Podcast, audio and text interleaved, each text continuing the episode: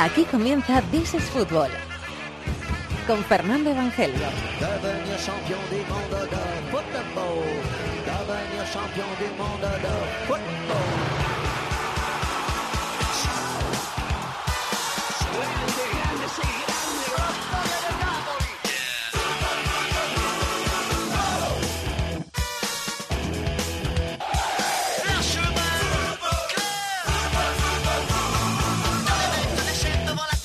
Bienvenidos al Rincón del Fútbol Internacional en la cadena COPE. This is Fútbol capítulo número 291. Terminando la temporada, pero aún nos quedan muchas cosas por contar en este programa. Por ejemplo, la que hay el sábado, el próximo sábado durante toda la semana, programación especial en COPE. Y por supuesto, durante todo el día, ese mismo sábado, en tiempo de juego desde muy pronto, la final de la Champions. Real Madrid, Juventus de Turín. Vamos a intentar hacer la previa más completa de ese partido, a ver cómo llega la Juve, analizar el equipo de Allegri, el rival del Real Madrid en esa final de la Champions. Vamos a hablar con un eh, finalista y campeón de, la, de aquel Real Madrid-Juve de hace 19 años en Ámsterdam, en el Ámsterdam Arena, en el 98, en el que el Real Madrid, final en la que el Real Madrid consiguió la ansiada séptima. Nos vamos a despedir de una leyenda del fútbol italiano. Se ha despedido de los eh, terrenos de juego este fin de semana sus 40 años, Francesco Totti. Vamos a hablar, por supuesto, eh, de la final ganada por el Paris Saint-Germain, finales de Inglaterra y de Alemania de Copa con Maldini. Eh, vamos a hablar del Mundial Sub-20. Vamos a repasar campeones de Liga y de Copa de las ligas más importantes, las 20 ligas más importantes de Europa con Tony Padilla. Vamos a recibir a los chicos de Ecos del Balón. Van a estar en este estudio dentro de un rato hablando de sus proyectos y de sus inquietudes eh, futboleras y periodísticas. Y ya está todo listo para hablar de fútbol en este programa con Jaime García y Javier Rodríguez en la dirección técnica, con Chatón en la producción. Está por aquí David de la Peña. Hola David, muy buenas. Muy buenas, Fer. Arranca aquí el rincón del fútbol internacional en COPE, que se llama This is Football.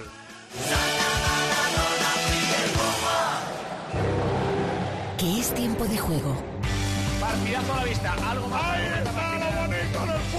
Si eres futbolero, seguro que te apasionan partidos. Son cambios que no afectan para nada lo que es el esqueleto del equipo y el estilo. Tiempo de juego es vibración, es sufrimiento, es diversión. Tiempo de juego es el mejor deporte con Paco González, Manolo Lama, Pepe Domingo Castaño y Maldini. Maldini juega en This is Fútbol. En COPE. Enseguida hablamos largo y tendido de la final de Champions del próximo sábado en Cardiff entre el Real Madrid y la Juventus, que vamos a vivir durante toda la semana y por supuesto durante todo el sábado con mucha pasión, como siempre, como no puede ser de otra forma en la sintonía de tiempo de juego, aquí en Cope.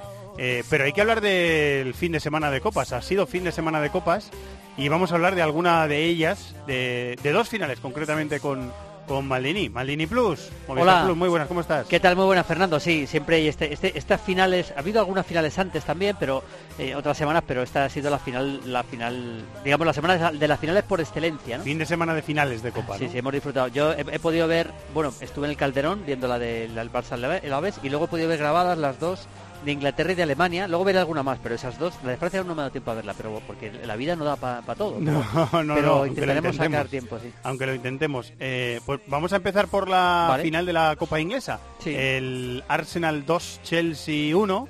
Eh, que fue un partido en el que el Arsenal empezó, arrancó muy bien, ¿no? Bueno, muy buena primera media Yo, hora, sobre yo todo. creo que fue el partido más competitivo que le he visto últimamente al Arsenal, sobre todo el primer tiempo. Quizás la segunda parte ya el, el Chelsea ya, Apretó, tiene, ya sí. aprieta, tiene el dominio hasta que expulsan a Moses, ya se queda con uno menos.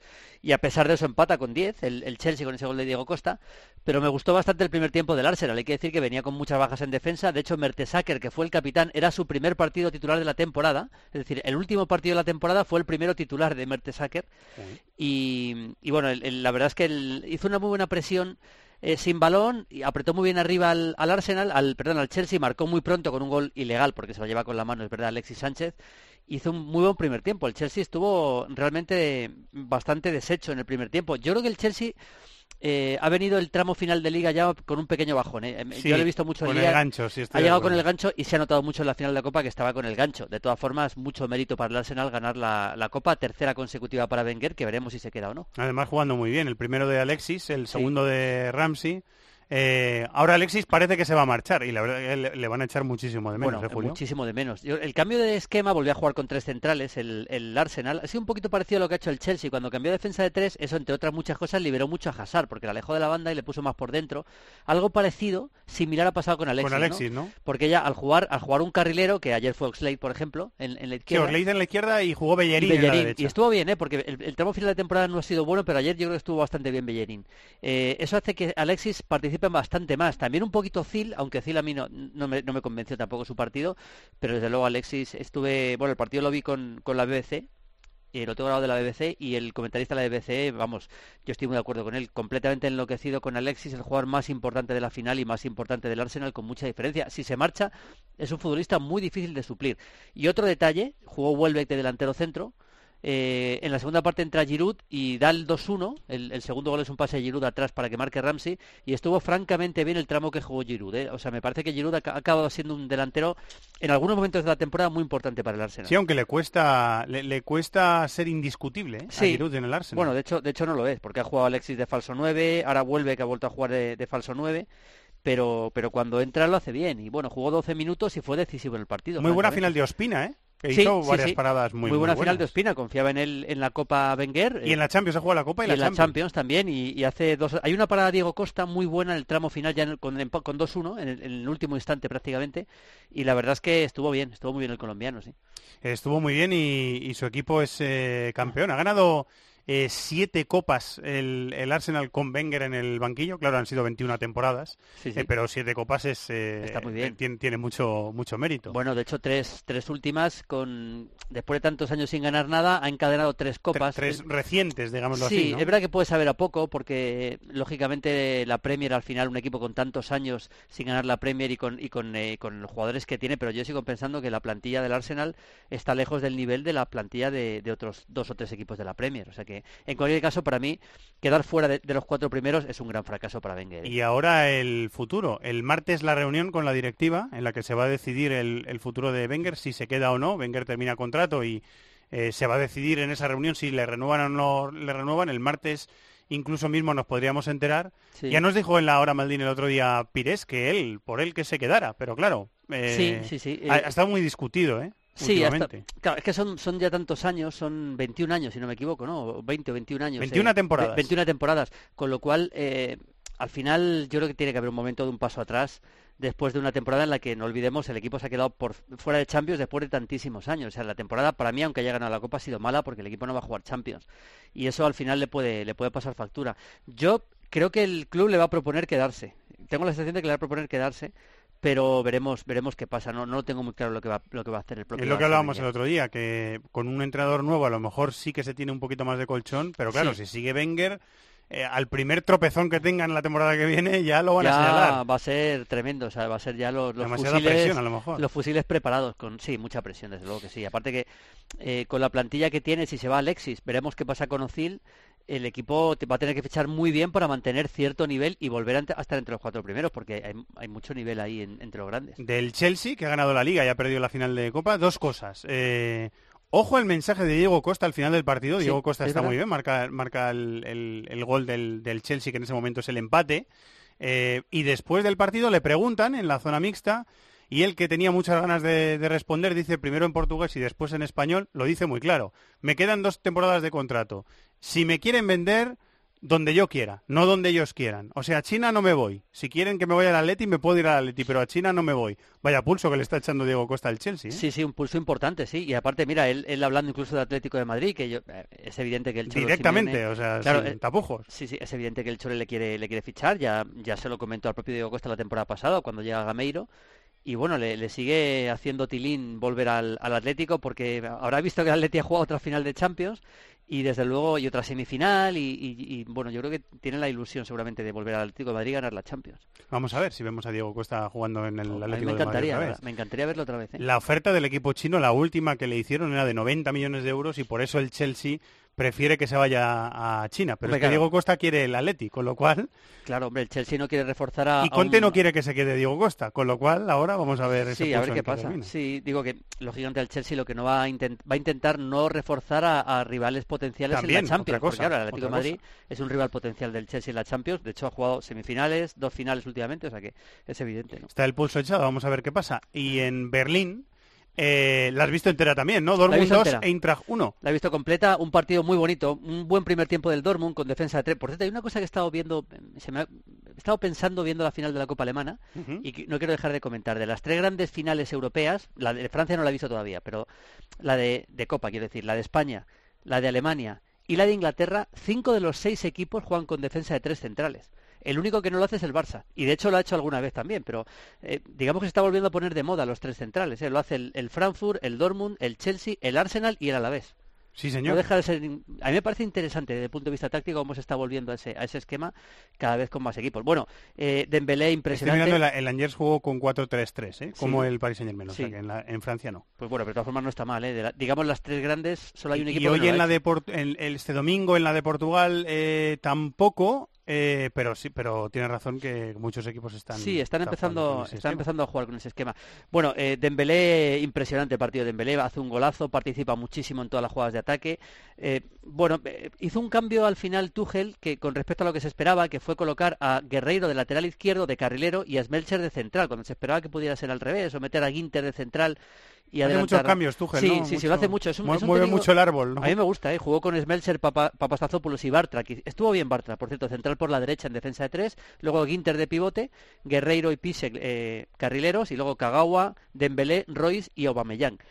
Y la verdad es que le complicó bastante el, el, el- la entrada de Frankfurt. Tiene un par de jugadores que a mí me gustan mucho, ¿eh? aparte de Marco Fabián, Revic, que yo la, la Fiorentina me El gustó autor del gol, que marca el gol, me parece un muy buen jugador. Y ojo al número 11 Gacinovic, que es un serbio que ya fue campeón del mundo sub-20. medio con- centro, ¿no? Medio centro, bueno, más medio centro es Medojevic. Él juega un poquito más por interior delante, con sí. llegada, ¿no? Sí, interior con llegada, aunque ayuda mucho, lógicamente, en las salidas. Buen jugador, ¿eh? Buen jugador. Y, y Vallejo, que fue titular también Sí, el español. Vallejo, al que, al que la verdad es que le hace un recorte, que le manda contra, Sí, contra la banda el, el, Dembélé. El primer gol, sí. El primer gol. Pero sí. bueno, al final el Dortmund gana el partido bien. Lesión de Marco Royce, por cierto, que parece que puede ser medianamente importante. La verdad es que tiene muy mala suerte Marco Royce. Y entró Castro para reforzar el medio campo en la segunda parte y al final acabó dominando y acabó ganando el partido bien. Solo 2-1, pero lo ganó bien el, el Mascarel estaba lesionado y por eso no pudo jugar la final con el con el Eintracht de, de Frankfurt, que tenemos dos españoles en el, en el Eintracht de Frankfurt. El Dortmund campeón. eh, tuiteaba yo ayer una, un, un- un dato, eh, que es que de las últimas seis Supercopas alemanas, cinco son Bayern Dortmund, porque la del año que viene también va a ser Bayern Dortmund. o sí, sea, es un- dominadores. Es un dominio. ¿no? Mira, el otro día, eh, eh, ayer en, en tiempo de juego, el chico que ganó el concurso de este que hago yo, de, de un partido que regalo, con Misterio Maldini. no- nos pidió un partido del Valle del Borussia Mönchen- Mönchengladbach con Stilicke y comentábamos que en aquella época el, el Gladbach era un equipo que digamos que atentaba contra el Bayern. El Bayern ganó tres Copas de Europa seguida y el Mönchengladbach era capaz de ganar, de quitarle ligas. Pues algo parecido está pasando con el Dortmund y digamos que está Que realmente algún título le quita, ¿no? le ha quitado menos. quitos, no, la- últimamente le ha quitado títulos al, al Bayern y ha llegado Sí, incluso verdad. a jugar una final de Champions contra el propio Bayern. Hemos hablado del futuro de Wenger, vamos a ver el futuro de Tuchel, que parece que no le sentó nada bien eh, la, la- Sí. la presión que hizo el club para jugar eh, aquel partido de Champions contra el Mónaco cuando, cuando hubo lo, lo del intento de atentado Es y verdad, demás. es verdad, Vamos a ver, vamos a ver si Tuchel continúa en el Dortmund porque es otro entre- entrenador muy eh, Muy cotizado. ¿no? Muy cotizado, Eh, seguro, sí. ¿qué- ¿qué, te- qué menú tenemos? ¿Cuándo termina Fiore Maldini? Que es otra Eh, pregunta. hoy lunes termina Fiore Maldini. Hoy es lunes. el último programa. Tenemos un programa especial que ya han acabado las ligas porque, bueno, faltaba Italia ese fin de semana, pero no tenemos los derechos de, de la liga italiana para poner imágenes, lamentablemente. Así que habían acabado ya todas las ligas. Vamos a hacer un programa un poco especial resumiendo, por un lado, a los campeones de las ligas que ofrecemos, es decir. Vamos a analizar en profundidad al Real Madrid, al Chelsea, al Bayern de Múnich y al Feyenoord. A esos cuatro equipos en profundidad. Y vamos a dedicar, digamos que el 80% del programa a la final de Champions, lógicamente. Tenemos un reportaje muy bonito, ha estado Guilluzquiano en Cardiff, haciendo un reportaje de los orígenes de Gareth Bale, que juegue o no titular la final es uno de los grandes personajes de la final, desde luego. Sí, señor. Eh, vamos a hablar con Mijatovic, que nos habla de la séptima. Vamos a ver el primer Madrid-Juve de la historia de Copa Europa, primera eliminatoria, que fue en el 62, un partido de desempate en París con Di Stéfano, con, con Puskas y con Gento, que le gana el Madrid 3-1 a la Juventus. Vamos a ver los inicios de, de el Pipa Higuaín, que, digamos, después de su paso a madridista, ahora es una de las amenazas para el Madrid en esa final. Eh, hablaremos mucho de Zidane, bueno, hay muchas cosas. Bueno, pues eh, lo comentaremos también eh, esta semana porque hay, hay, hay muchas cosas también. Va a ser una semana apasionante ¿eh? de cara a la final de la nos Champions. queda, está acabando todo en cuanto a clubes, pero nos queda, digamos, el, el gran partido anual, que es la final. El postre, yo diría que el solomillo que se siente al final, ¿no? que es Sí, el gran señor, partido a nivel de clubes que se juega cada año, nos queda todavía para, para acabar la temporada, ese Madrid Juve. Muy bien, disfrutaremos la semana. Muchas gracias, Muy bien, maestro. un abrazo. This is Fútbol, Cadena Cope.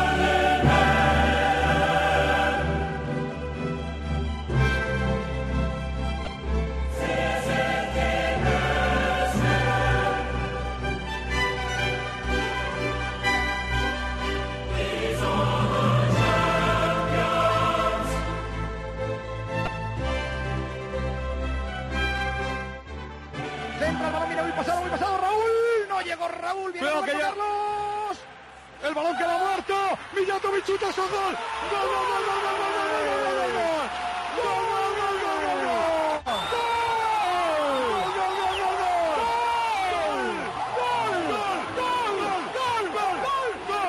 Gol, gol, gol, gol, gol, gol. Un 20 de mayo de 1998 en Ámsterdam era la retransmisión de en ese momento Carrusel Deportivo, de la cadena SER con Paco González, eh, con Manolo Lama, los dos a la limón, cantando el gol de Mijatovic. En el campo estaba un comentarista de esta casa. El otro día hablamos con Fernando Sanz en la hora Maldini y vamos a charlar un poquito con Fernando Morientes. Hola Moro, Hola, muy buenas, qué, Martini. qué recuerdos, ¿Qué, qué recuerdos, ¿eh? sí, sí, sí, la verdad es que sí. Son, son unos, unos bonitos recuerdos, son unos, unos momentos inolvidables, ¿no? Y al final, pues de una carrera yo creo que siempre se, se recuerdan, ¿no? Además yo era muy jovencito, o sea que eh, tienen especial valor para mí. Que el otro día estuvimos con, eh, con Fernando charlando en la hora Maldini aquí en Cope. Sí, comentando eh, todas las experiencias de antes del partido y, y la previa. Eh, le preguntaba yo a Fernando si, si él recordaba que la, que la previa fuera muy nerviosa, tuviera muchos nervios, que fuera una semana muy agitada, muy, muy convulsa. ¿Tú te acuerdas, Fer, o no? Sí, sí, sí, sí, sí. Sí, fue una, fue una semanita, es que nosotros en Liga no andábamos muy bien, ¿no? Y entonces Terminaste año- cuartos, ¿no? Terminaste Sí, cuartos. Sí, sí, por ahí, ni, ni lo recuerdo, fíjate, yo creo que sí, cuarto, quinto, es verdad que, que no fue un año muy muy allá en lo que fue la, la liga, pero después en Champions la verdad es que el equipo se, se transformaba y, y sí es verdad que esa, esa semana fue pues eh, especial tensión, ¿no? Porque al final ya no solo era por, por la temporada que estábamos haciendo, sino porque, joder, llevamos 32 años el Real Madrid sin conseguir esa ansiada Copa Europa, ¿no? Y bueno, y ya el Madrid, como el Barça tenía como esa, esa copa en color, el Madrid eh, se, decía que si las copas en blanco y negro, bueno, ya era, era hora, ¿no? Ese, era el, el año en que todo tenía que cambiar y, y afortunadamente así, así fue.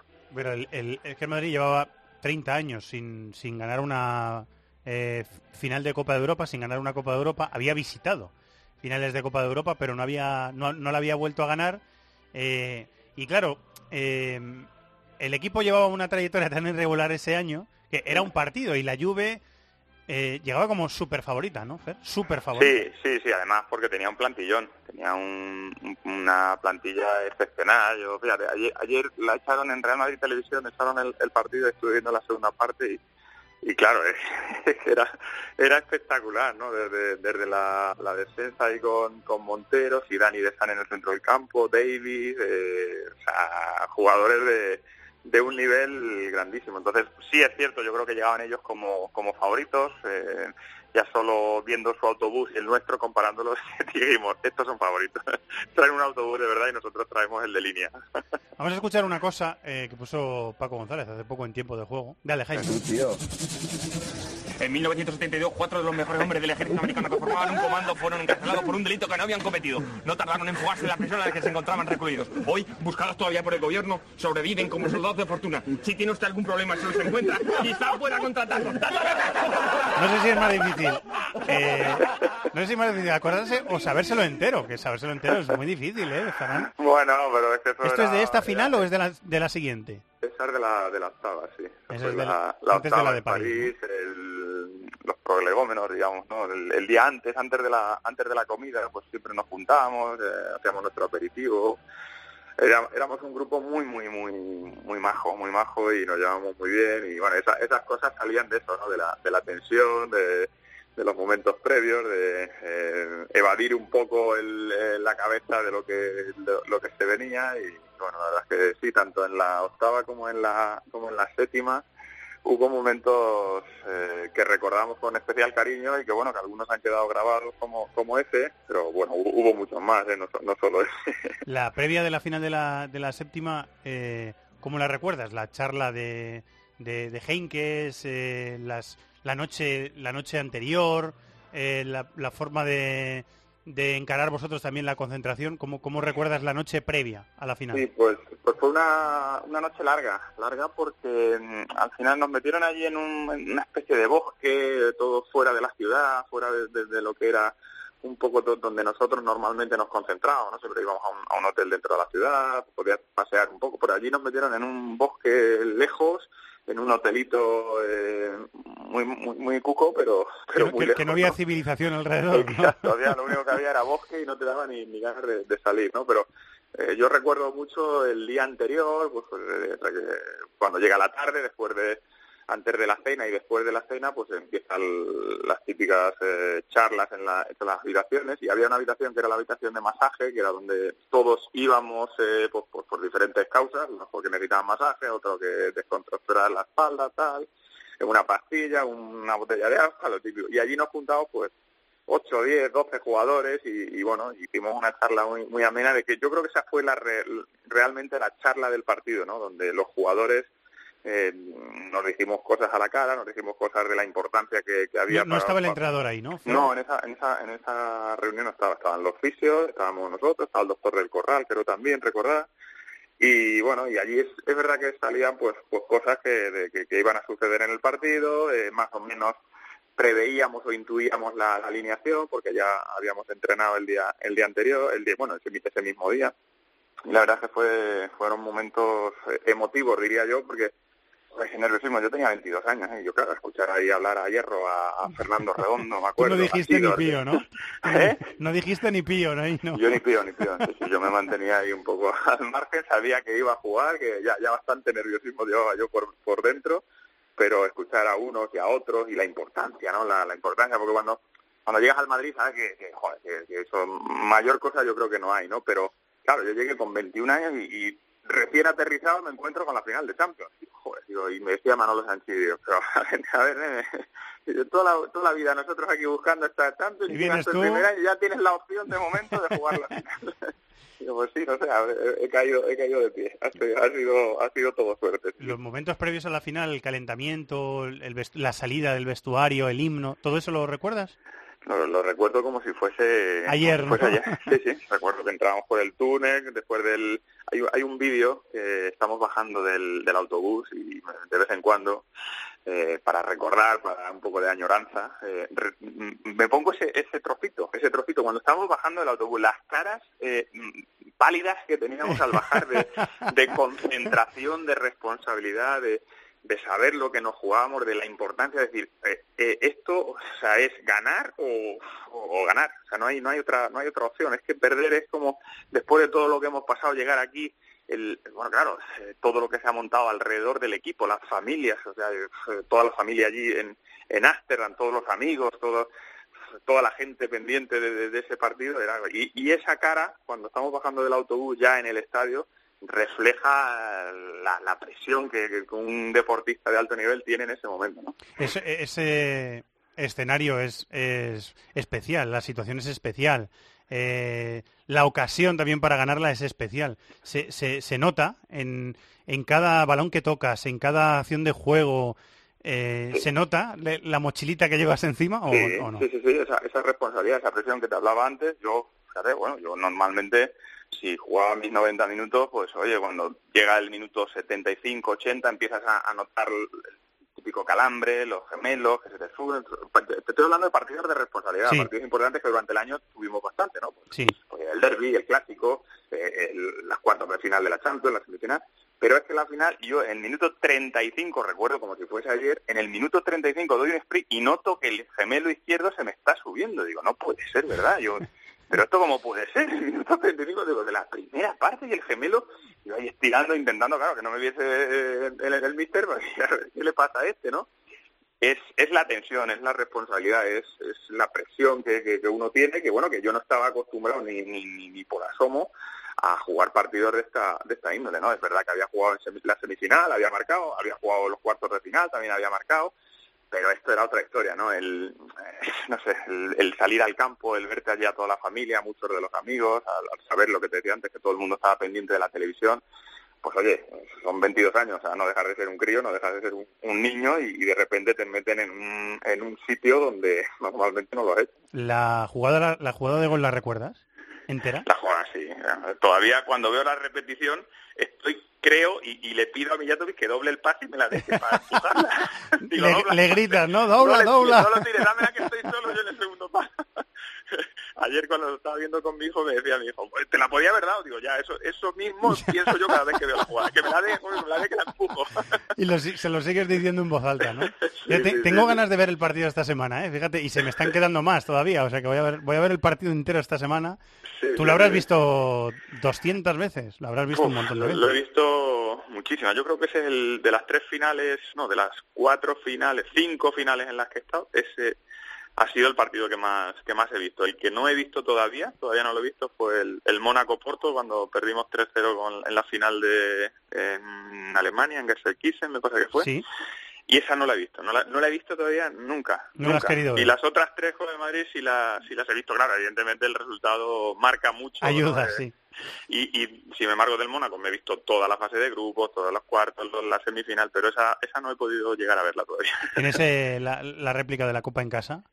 Tengo, sí, tengo una, una vitrina con, con mis copas de Europa, sí, sí, sí, sí, sí, las tengo en casa y, y bueno, es, es el, el rincón fetiche de la casa, digamos, Sí, ¿no? señor. Donde tiene, tengo mi camiseta, tengo las Champions, cada además cada cada una de las tres Champions es diferente en altura, en grosor, ¿sabes? No sé por qué, pero como el primer año fue con Lorenzo Sanz, una directiva diferente, después el segundo también y después con Florentino. Y no sé, las réplicas ah, son diferentes y al igual que las intercontinentales también que tengo, una es más grande que otra, una es más ¿sabes? Son, son diferentes, pero en la misma copa. Eso- es una buena muestra de la realidad, que fueron distintas, luego los Sí. trofeos son distintos, está bien Sí, también, sí, para recordarlo distinto. Fer, te, te vamos a dar mucho la tabarra eh, durante la semana, yo creo que tú estarás encantado de ello, eh, pero te lo, Sí. te lo agradezco mucho, te agradezco Nada, mucho nada, el, un- ratito de charla. Muchas gracias, ¿eh? Muy bien. Oye, un- eh, que te llamaba antes Maldini. Eh, Pero es un honor, pero es un honor, pero es un honor. Me, dice- me dice mi mujer aquí entre entre oye, le has dicho Maldini. Digo, digo, ha dicho él algo de, de, lo, de, lo de Maldini y le he dicho Maldini. Dile, que, dile de mi parte que es un honor, o sea que yo encantadísimo de que lo hagas. Fer, muchísimas abrazo, gracias, ¿eh? Un abrazo grande. Un abrazo muy grande. Fernando Morientes, que, que va a pasar seguro por más programas de, de la casa esta semana. Yo le agradezco mucho el ratito de charla, eh, recordando aquella séptima. Y ahora estamos 19 años después buscando en otro Real Madrid Juve otro título de la Champions.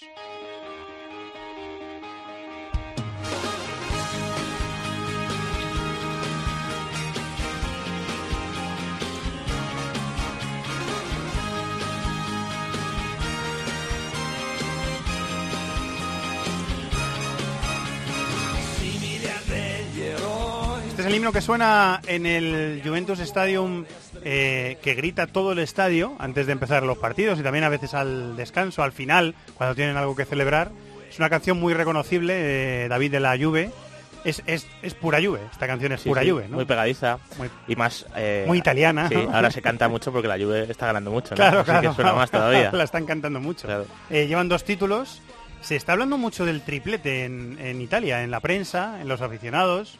Eh, el equipo intentará mantener la calma, la cabeza fría, pero en Italia se está hablando mucho de un equipo de leyenda que hicieron esa, ese juego de palabras con los seis títulos eh, las seis ligas consecutivas que llevan y, y el doblete y ahora van a por el, a por el triplete. Es un equipo que ha conseguido llegar otra vez a- a- al escalón más alto de, de la élite europea, ¿no? Sí, bueno, indiscutiblemente es el equipo dominador en Italia, vamos, de largo. Eh, y bueno, lógicamente es evidente, ¿no? Se está hablando del triplete también, yo creo desde el respeto que infunda el Real Madrid, ¿eh? Yo he estado viendo hoy la rueda de prensa de Allegri y la verdad es que, bueno, eh, decían que evidentemente tienen muchísima ilusión por ganar el título, pero que son conscientes de que lo que tienen enfrente es un, es un super equipo, ¿no? Y es verdad, ¿no? El Madrid lleva tres finales de Liga de Campeones en cuatro años y evidentemente eso también eh, se nota en lo que transmite tanto la plantilla como el entrenador y demás.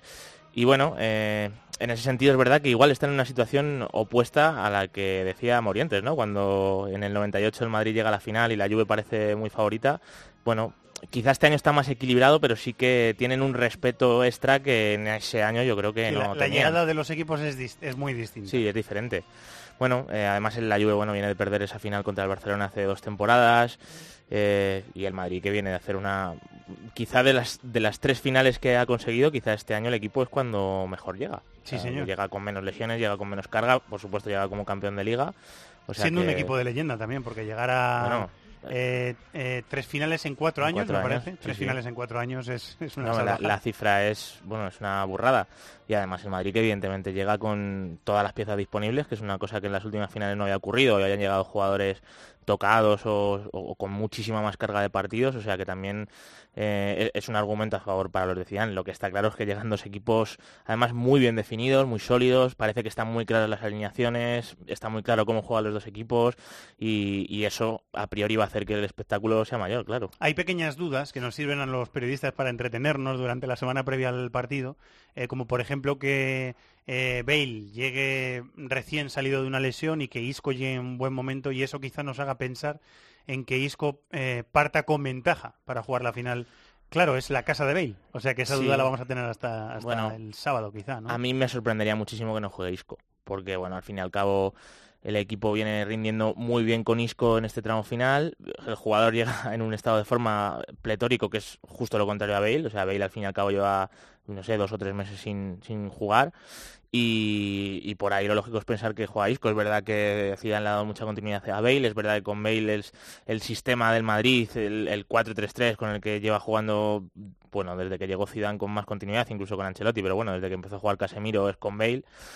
Pero a mí me sorprendería que no y, y jugara me Isco. recuerda, Chato, que el partido del Camp Nou juega Bale y se rompe. Sí. O sea que... Sí, bueno, Partido del Bernabéu, perdón. a mí, a mí además me parece que tener a Bale en la recámara para una posible prórroga o, o por un marcador adverso tener que sacarle los últimos 20 minutos me parece una bala que desde luego ya querría tener la Juve. Eh, dudas de la Juve. Eh, Kedira jugó una horita Sí. en el partido, el último partido de liga para, para rodarle. Lo normal es que esté de inicio, ¿no? Yo creo que sí. Vamos a ver, sobre todo va a depender del tema físico, porque ha quedado claro que, que los titulares para Allegri esta temporada son Pjanic y Kedira. O sea, son los dos que mejor han mezclado. Marquisio ha quedado en segundo plano.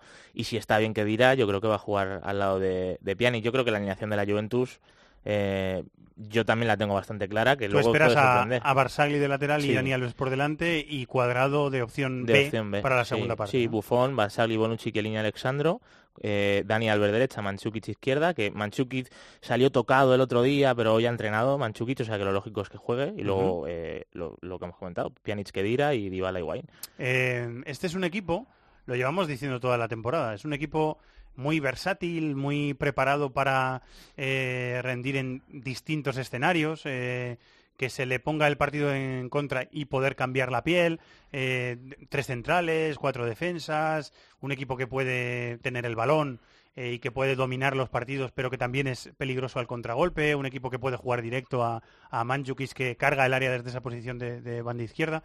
Tiene muchas, tiene muchos recursos este equipo, ¿no? Sí, y sobre todo yo me quedo con lo que has dicho, que, es un equipo que sabe, sabe interpretar bien lo que está pasando en el partido y, consigue darle la vuelta. Contra el Mónaco en el partido de vuelta contra en el Juventus Stadium, perdón, se vio claramente. O sea, el Mónaco cambió el sistema, jugó con tres centrales, le presionó muy arriba y al final encontró la manera de, de poder hacer recibir la pelota de Ibala con espacios, luego la defensa del área que tiene, que para mí es uno de los de, de lo mejor que tiene la Juventus al final, que, que contra el Madrid me parece decisivo porque el Madrid es un equipo que mete muchos centros al área con Cristiano al final y, los tres que tiene la Juve ahí para defender el área son muy buenos.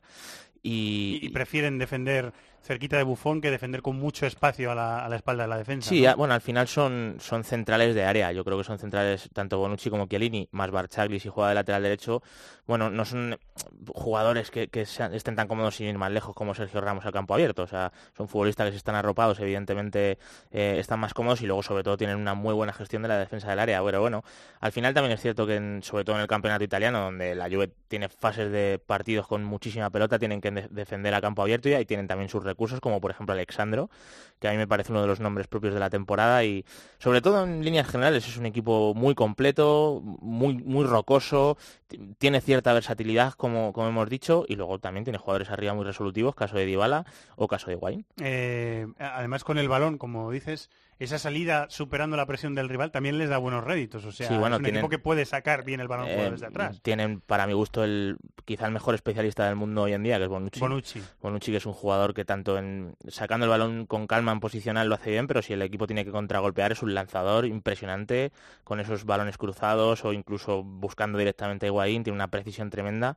Y, ta- y también y- en corto, ¿no? El siguiente escalón es Pjanic, el siguiente es Dybala, el Sí. siguiente es Higuaín. No, sí está claro que es un equipo que, que con pelota tiene muy buenos recursos y, que evidentemente el Madrid va a tener que estar bien ajustado atrás en ciertas fases de los partidos. Es muy difícil imaginarse que la final no sea muy igualada y... y- Incluso que podamos ver una prórroga, no es tampoco Sí, descabellado. Ni mucho ¿no? menos, o sea, bueno, luego nunca se sabe, ¿no? A mí me da la sensación de que el Madrid tiene un, un plus porque tiene mejor plantilla, tiene mejor once titular y al final tiene mejor banquillo, pero bueno, también la Juventus llega con una motivación especial después de haber perdido muchas finales de Champions a lo largo de su historia, es el equipo que más finales de Champions ha perdido. Entonces, bueno, lo lógico es que veamos un partido igualadísimo y, y a cara de perro. seis como finales ha perdido Ha perdido seis, sí, seis. sí. Eh, no, te iba a preguntar eh, por eh, también la capacidad que ha tenido Allegri de gestionar momentos complicados en el vestuario, que en esta temporada lo ha habido, con Dybala, por ejemplo, en el Sí. momento en el que le quita muchas veces, hay muchos rumores. Nosotros mismos informamos de que Dybala tenía la idea de a lo mejor salir del equipo en verano si la cosa continuaba así. Eh, con Bonucci hubo también un, un partido de Champions que se perdió, el de Loporto, si no Sí. recuerdo mal, eh, por una eh, bronca con el entrenador y ese tipo de cosas también Allegri las ha sabido gestionar Sí, bien. yo, yo creo que Alegri es un tipo muy impulsivo. Lo que pasa que luego tiene bastante mano izquierda cuando con este tipo de cosas. Yo recuerdo con, con ese cambio de Dybala donde no le quiere dar la mano Dybala y, y bueno, eh, además justo esa semana, si no recuerdo mal, hay un Juventus Inter que al final acaba jugando Dy- Dybala de titular y luego en rueda de prensa, bueno, pues pues intenta restar o quitar hierro al asunto, ¿no? O sea, bueno, al final es verdad que los jugadores son de sangre caliente en algunos momentos. Zidane, sin ir más lejos, también hace muy bien esto. Hace unos días también Morata salió un poco enfadado y, el otro día, y el día siguiente en rueda de prensa se lo tomó con cierta guasa. En Zidane eso es un son- genio. Claro, son, son entrenadores que, bueno, que evidentemente eh, están... Mu- muy buenos gestores Claro, de vestuario. y ¿no? están lidiando con estrellas de primerísima fila y, y- y saben perfectamente que hay ciertos momentos que hay que, bueno, que, hay que mantener la calma para beneficio del equipo, ¿no? Evidentemente el caso de Dybala eh, es el mejor ejemplo porque es el mejor jugador de la plantilla de la Juve, así que bueno, eh, está claro que Allegri a nivel de gestión de grupo, de egos y demás es un entrenador bueno, con, con muchísima experiencia y que incluso ha mejorado lo que había hecho Conte en la Juve, que a mí me parece un dato tremendo porque bueno, ya vemos también lo que ha hecho Conte en el Chelsea y, y lo difícil que era y, y lo ha conseguido. Eh, te quería preguntar también por eh, Dani Alves.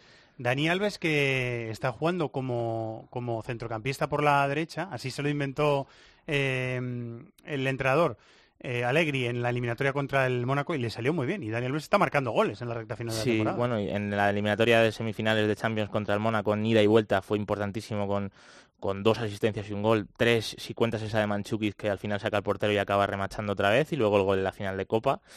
Bueno, eh, yo, creo que Dani Alves al final en, en la última etapa del Barcelona es verdad que como lateral en los unos contra unos igual se le veía un poquito ya eh, que no tenía ese- esa explosividad para, para enfrentarse a extremos de primerísima fila y lo que ha hecho Allegri, bueno, bien en, la, en el sistema de tres centrales como carrilero o bien con este 4-4-2 que está utilizando últimamente, que le ha puesto por delante, pues, pues al final está aprovechando lo bueno de Alves y está ocultando un poquito lo que, lo que era peor ¿no? en, en ese último tramo, que era defender a extremos rápidos, los habilidosos y le está aprovechando sobre todo todo para juntarle con Dybala, eh, que, a mí me parece fundamental. Al final tener un socio con la calidad de Alves en, la distribución, en la asociación a la Juve le hace mejorar muchísimo con pelota y, bueno, luego la determinación que tiene él también en momentos decisivos para que no le tiemble el pulso, como ha demostrado en las últimas citas tan importantes de la Juve. ¿Te queda algo por decir antes del partido? ¿Algo que quieras Bueno, eh, muchas, la verdad es que ganas de ver el partido porque... Sí, porque bueno, es cierto que a la Champions normalmente llegan los mejores equipos de Europa porque lo han ido mereciendo, pero en este caso concreto llegan dos equipos campeones, además en dinámica muy positiva, con muy buenos jugadores, con mucha confianza, así que en ese sentido lo lógico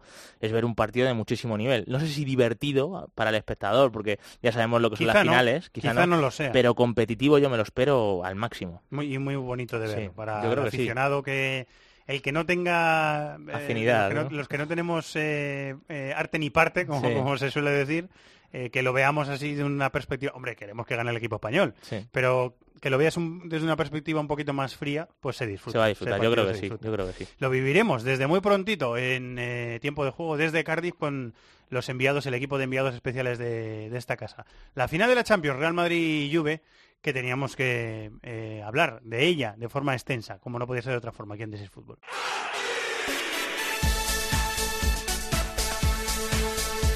Pasión por el fútbol de todo el planeta en This is Football.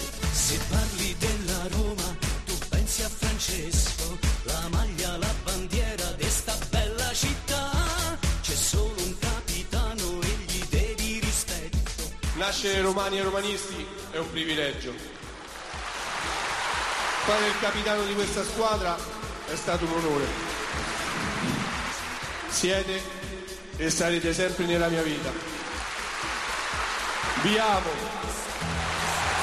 Fue emocionante la despedida de Totti. 25 temporadas como profesional, a sus 40 años se marcha una leyenda de la Roma. El hombre que quiso mantenerse en el equipo de su vida, a pesar de el dinero, a pesar de los títulos, a pesar de los cantos de sirena que le llegaban de otros sitios, David. Sí, bueno, él mismo dijo que, en el 2004 lo tenía casi hecho con el Madrid, que igual si hubiese ido al Madrid tendría tres Champions y dos balones de oro, pero te voy a decir una cosa, difícilmente hubiese tenido lo que, lo que vivió ayer, que fue de verdad una cosa de locos. O sea, que eh, disfruté muchísimo más del postpartido que del partido, porque de verdad, o sea, quien no lo haya visto fue emocionante, hubo una muestra de cariño espectacular. Y bueno, realmente quedó claro lo que significa Toti, ya no solo para, para el club, sino para la ciudad. Es que incluso hasta hinchas de la Lache en el último partido de la Lache en casa le despidieron, que es una cosa de locos. sí, sí, la verdad es que la, la figura eh, supera todo lo conocido. Eh, siempre acudimos a la sabiduría y a la admiración que tenemos por Enrique González, nuestro compañero de El Mundo. Hola, Enrique. Muy buenas, ¿cómo estás? Hola, muy buenas tardes. ¿Qué tal? Pasando calor. ¿Qué tal? ¿Todo bien? Todo bien. Eh, admirado también de, la, belleza, la admiración, la melancolía que produjo también en el Olímpico de Roma despedir a Totti, ¿no? Eh, es que al margen de que fue algo absolutamente emocionante, eh, ver a un estadio llorando es, eh, algo que, que, te deja casi conmocionado.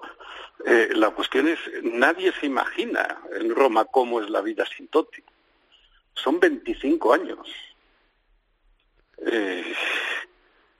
¿Ahora qué? ¿Qué es la Roma? Eso se preguntaba él ayer, ¿no? Eso se preguntaba él también, ¿no?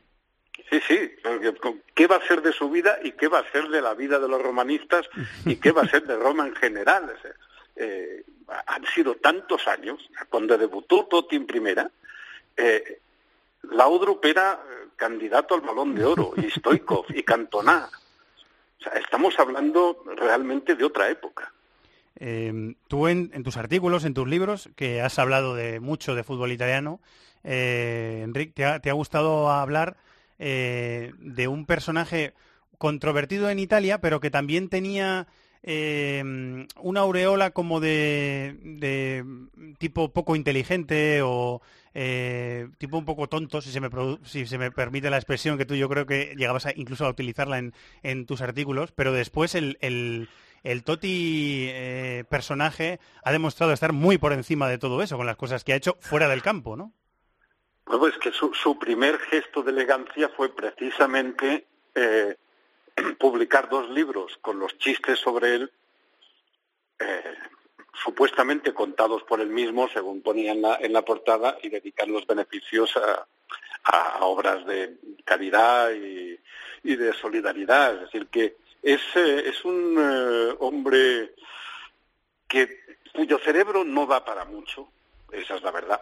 Es un hombre muy limitado, pero es bastante ilimitado de corazón.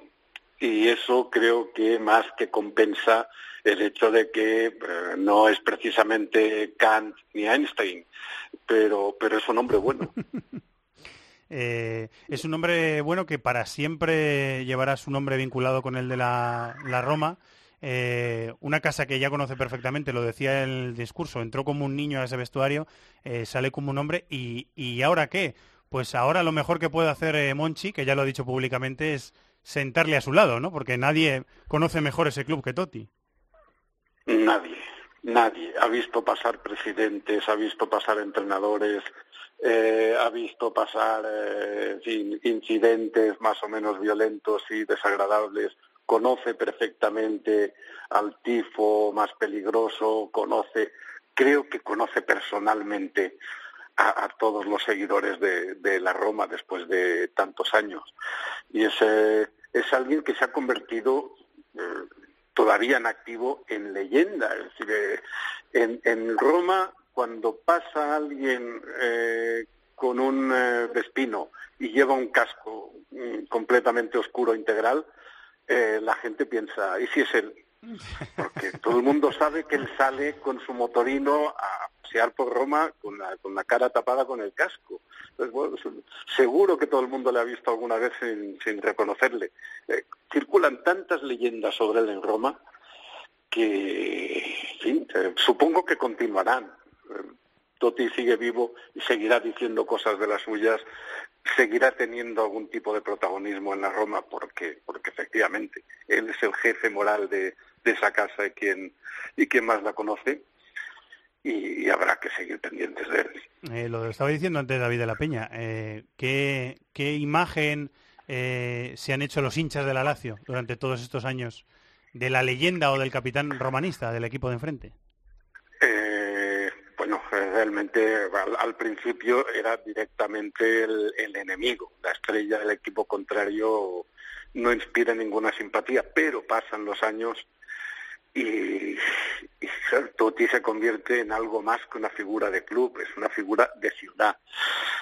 Y, por tanto, eh, los eh, laziali aprendieron a odiarle y poco a poco aprendieron también a respetarle y esas pancartas de, de, despedida de digamos de sus enemigos íntimos han sido también conmovedoras. Eh, un... por una vez dos aficiones que están siempre siempre siempre a matar eh, se han portado de una forma la mar de elegante. Es verdad iba a decir que es un gran ejercicio para esta semana recuperar eh, artículos de Enrique González en El Mundo y también en su primera etapa en el, en el país. Eh, el libro Historias del Calcio, que es muy recomendable para todos los eh, aficionados al fútbol italiano, y volver a leer historias sobre Totti, porque en, eso, en esos libros, en esos artículos, eh, hay unas cuantas. Enrique, siempre te lo agradezco mucho hoy también. ¿eh? Muchísimas gracias. Y yo os lo agradezco a vosotros. Enrique González, hablando de... El capi... Un abrazo muy grande, Enrique. Un abrazo. Hablando del capitano, eh, Francesco Totti, que se ha retirado este fin de semana, 40 años, 25 temporadas como profesional, siempre en la Roma.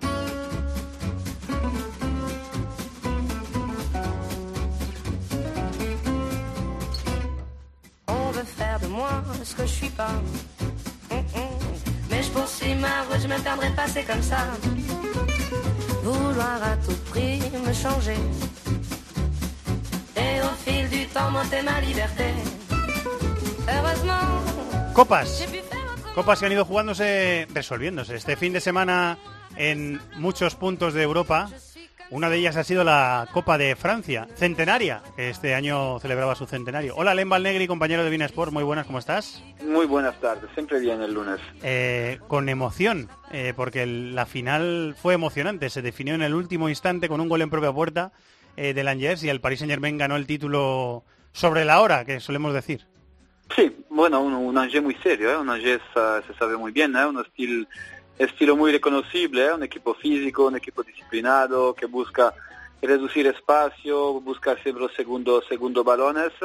Han tenido sus ocasiones y a este nivel pues se paga caro. ¿eh? Cuando, cuando tú fallas, tanto a nivel colectivo que, que individual, pues la, la, final se decidió por, por detalle. ¿eh? Este, este último autogol que le, perjudicó eh, a Longier. Además, eh, yo tenía buenas sensaciones eh, para, la, para la prórroga, porque es un equipo muy físico, muy bien entrenado. Moulin exige mucho a nivel físico de, de su plantilla y estaban listos para media hora de, de, lucha donde el París, según mí, hubiera, hubiera sufrido más que, más que se pensaba.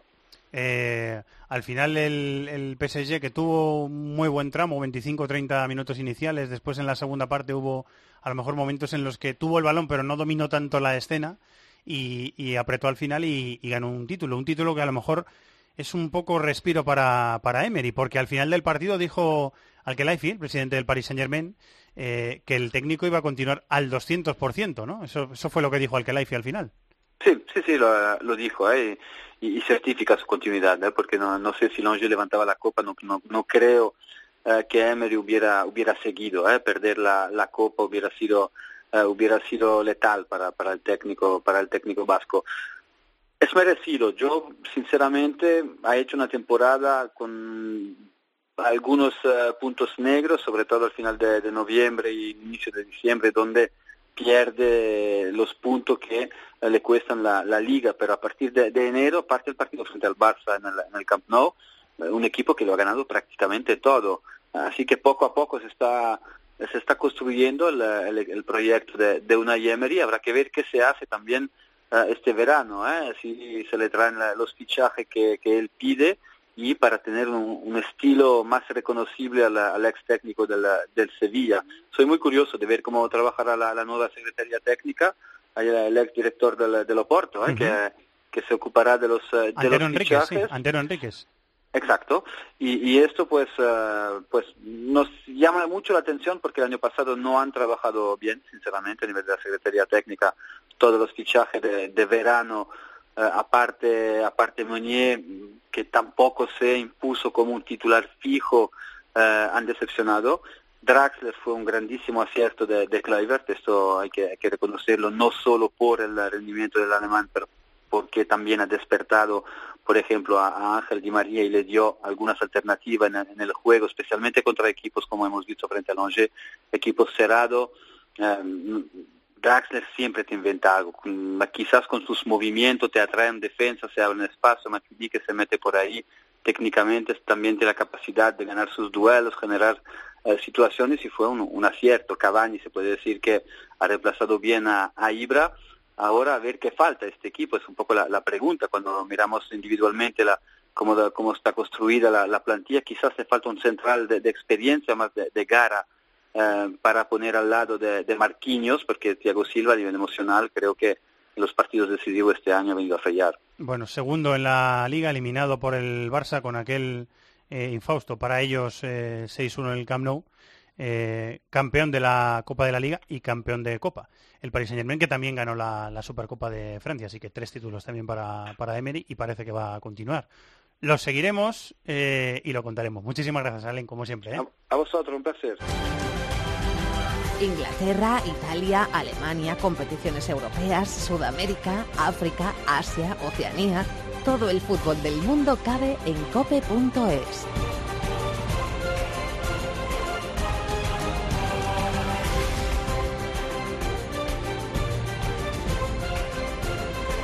El miércoles pasado vivimos en directo en cope.es la final de la Europa League, que ganó de forma clara. El Manchester United 2-0 al Ajax, lo estuvimos eh, comentando y retransmitiendo aquí en la sintonía de tiempo de juego en cope.es y aplicaciones móviles y vamos a hablar un poquito de la final con nuestros eh, amigos del Cibercafé que están preparados. Sigue por aquí David de la Peña, está Borja Pardo en Barcelona. Hola Borja, muy buenas. ¿Qué tal? ¿Cómo estáis? Está Carlos Mateos en Madrid. Hola Charlie. Hola, muy buenas, ¿qué tal? Eh, estaba hablando antes David de una final que podría no ser muy atractiva para el espectador la final de la Champions. No fue muy atractiva para el espectador la final de Europa League, ¿no? Tampoco es que nos divirtiéramos mucho, no bueno, fue un partido muy memorable. Sabíamos a lo que iba a jugar Mourinho, ¿no? Al final lo ha venido haciendo en todos los partidos importantes de la temporada. Él, él buscó competir a partir de, de, ser muy pegajoso, de estar muy encima del rival y no dejarle y jugar, de no, no dejarle, dejarle jugar. Cómodo. Exactamente. Y en eso fue muy superior. Yo creo que el Manchester United fue muy, muy superior al Ajax. Eh, triunfo merecido, es verdad que divertido no fue, pero bueno, a quien le guste eh, analizar los partidos y que le guste la táctica también tuvo mucho contenido y, y en ese sentido también pudo disfrutarse, pero yo entiendo que evidentemente a nivel de espectáculo estuvo por debajo quizá Digo- de lo esperado, ¿no? Digo que no le dejó jugar, eh, me refiero a que le dejaba llegar eh, cerca del área, pero luego no, no pudo tener mucha profundidad el Ajax ni crear muchas ocasiones, Borja. Sí, eh, la final yo creo que fue decepcionante. En términos absolutos fue de- decepcionante. Dicho lo cual, sabíamos a qué iba a jugar el United de Mourinho y lo cumplió a rajatabla. Sospechábamos a qué podía jugar el Ajax eh, y no lo cumplió en absoluto. Yo creo que ahí la falta de madurez, la bisoñez de jugadores de 20, 21, 22, 17, como el caso de Delict, eh, es una edad muy corta para un partido de esta enjundia. Eh, la liga holandesa tiene muchas virtudes, pero tiene muchos defectos. Y en la liga holandesa el Ajax no se encuentra un equipo como el United, que está muy hecho, más allá de que no enamore, que es cierto que el United este año va a acabar con tres títulos, pero en ningún momento de la temporada ha gustado. Eh, creo que es justo vencedor de la final porque supo anular la propuesta de juego ofensivo que tiene el Ajax. Y para mí eso habla muy bien de Mourinho. Yo creo que tiene muchos partidos en la temporada el, el United, sobre todo en casa, que Sí. me parece que ha empatado 10 partidos de liga en casa, eh, en los que sí que domina, tiene el balón, juega, bueno, razonablemente bien. Lo que pasa es que no tiene esa capacidad para, para convertir las, las muchas ocasiones que tiene y en varios de esos partidos hace al portero rival el héroe del partido, porque y le, ha- le ha pasado mucho al United esta temporada. Sí, pero ha sido, yo creo que ha sido el United, un United de ráfagas más que de juego continuado. Sí, eso es, eso es cierto. es un equipo de Mourinho, no le podemos pedir una continuidad en el juego como si lo entrenara Guardiola, eso es evidente. Pero dicho lo cual, el Madrid de Mourinho tuvo un año, el año que hace récord de goles, que era una maravilla jugando a fútbol. Es verdad que aquellos jugadores que tenía Mourinho en el Madrid no los tiene en el United. Bastante mérito tiene la reconversión de Ander Herrera en un Pirlo y la reconversión o la madurez de un Rashford que aprovechando la lesión de Ibra ha emergido como una figura muy potente de este United. En eso que comentas, Fer, yo creo que ha tenido un problema el equipo tremendo y es, y es la falta de gol de la segunda unidad, vamos a decir. Ha Claro. Ha metido 17 goles Ibrahimovic en Liga y el segundo y ha sido... detrás hay tierra quemada, ¿no? El segundo es Mata con 6 y luego están Pogba, Rashford y Rooney con 5. O sea, yo, yo creo que ahí eso le ha penalizado muchísimo al equipo. Yo creo que, que en la final hay, hay mucho del entrenador, hay muchos entrenadores humildes o que van de humildes que dicen que lo que pasa en el campo es, co- es cosa de los jugadores y que los entrenadores tienen poco que ver, pero yo creo que en este caso Mourinho fue clave. Y sí, porque hay además otros, hay, hay algunos eh, entrenadores, eh, Charlie, que son más intervencionistas que otros, eso hay que decirlo también. Y, Claro, claro. y Mourinho quiere intervenir mucho en lo que pasa durante el... Antes, lo hemos comentado alguna vez, antes y durante el partido.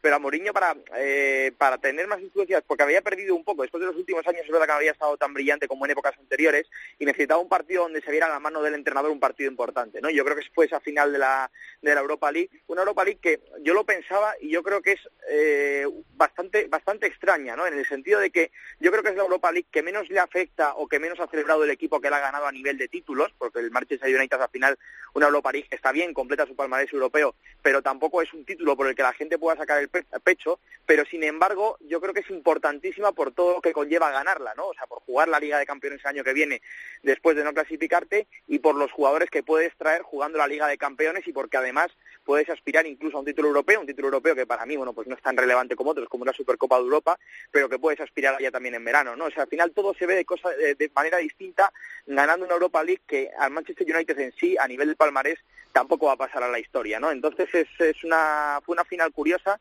eh, muy poco vistosa, bien trabajada desde el banquillo y que al final yo creo que se llevó el equipo que supo honorar mejor al, al contrario porque el Ajax, lo decíais también, Dolber, por ejemplo, fue incapaz de aparecer en escena, eh, los jugadores eh, son jugadores jóvenes y no fueron capaces de dar un paso al frente dadas las circunstancias, con lo cual yo creo que merece me- justo vencedor el United y muy importante desde luego para el equipo inglés. Hablamos de, de- de también, perdona Borja, eh, la necesidad que tenía el United, porque era obligatorio ganar la final para poder Claro. estar en Champions, para poder eh, planificar la temporada en la materia de fichajes, que Mourinho es que no esperó ni, ni dos horas para decirlo. Con Rodrigo Fáez en los micrófonos de Binesport eh, dijo clarísimamente, una cosa es el club, que está a la altura de los más grandes, y otra cosa es el equipo, que hay que retocar al equipo. O sea que el mensaje está lanzado. Claro, es que yo ahí discrepo con, con Charlie en cuanto a la celebración. Uno ve a Mourinho, Mourinho estaba desatado en la celebración.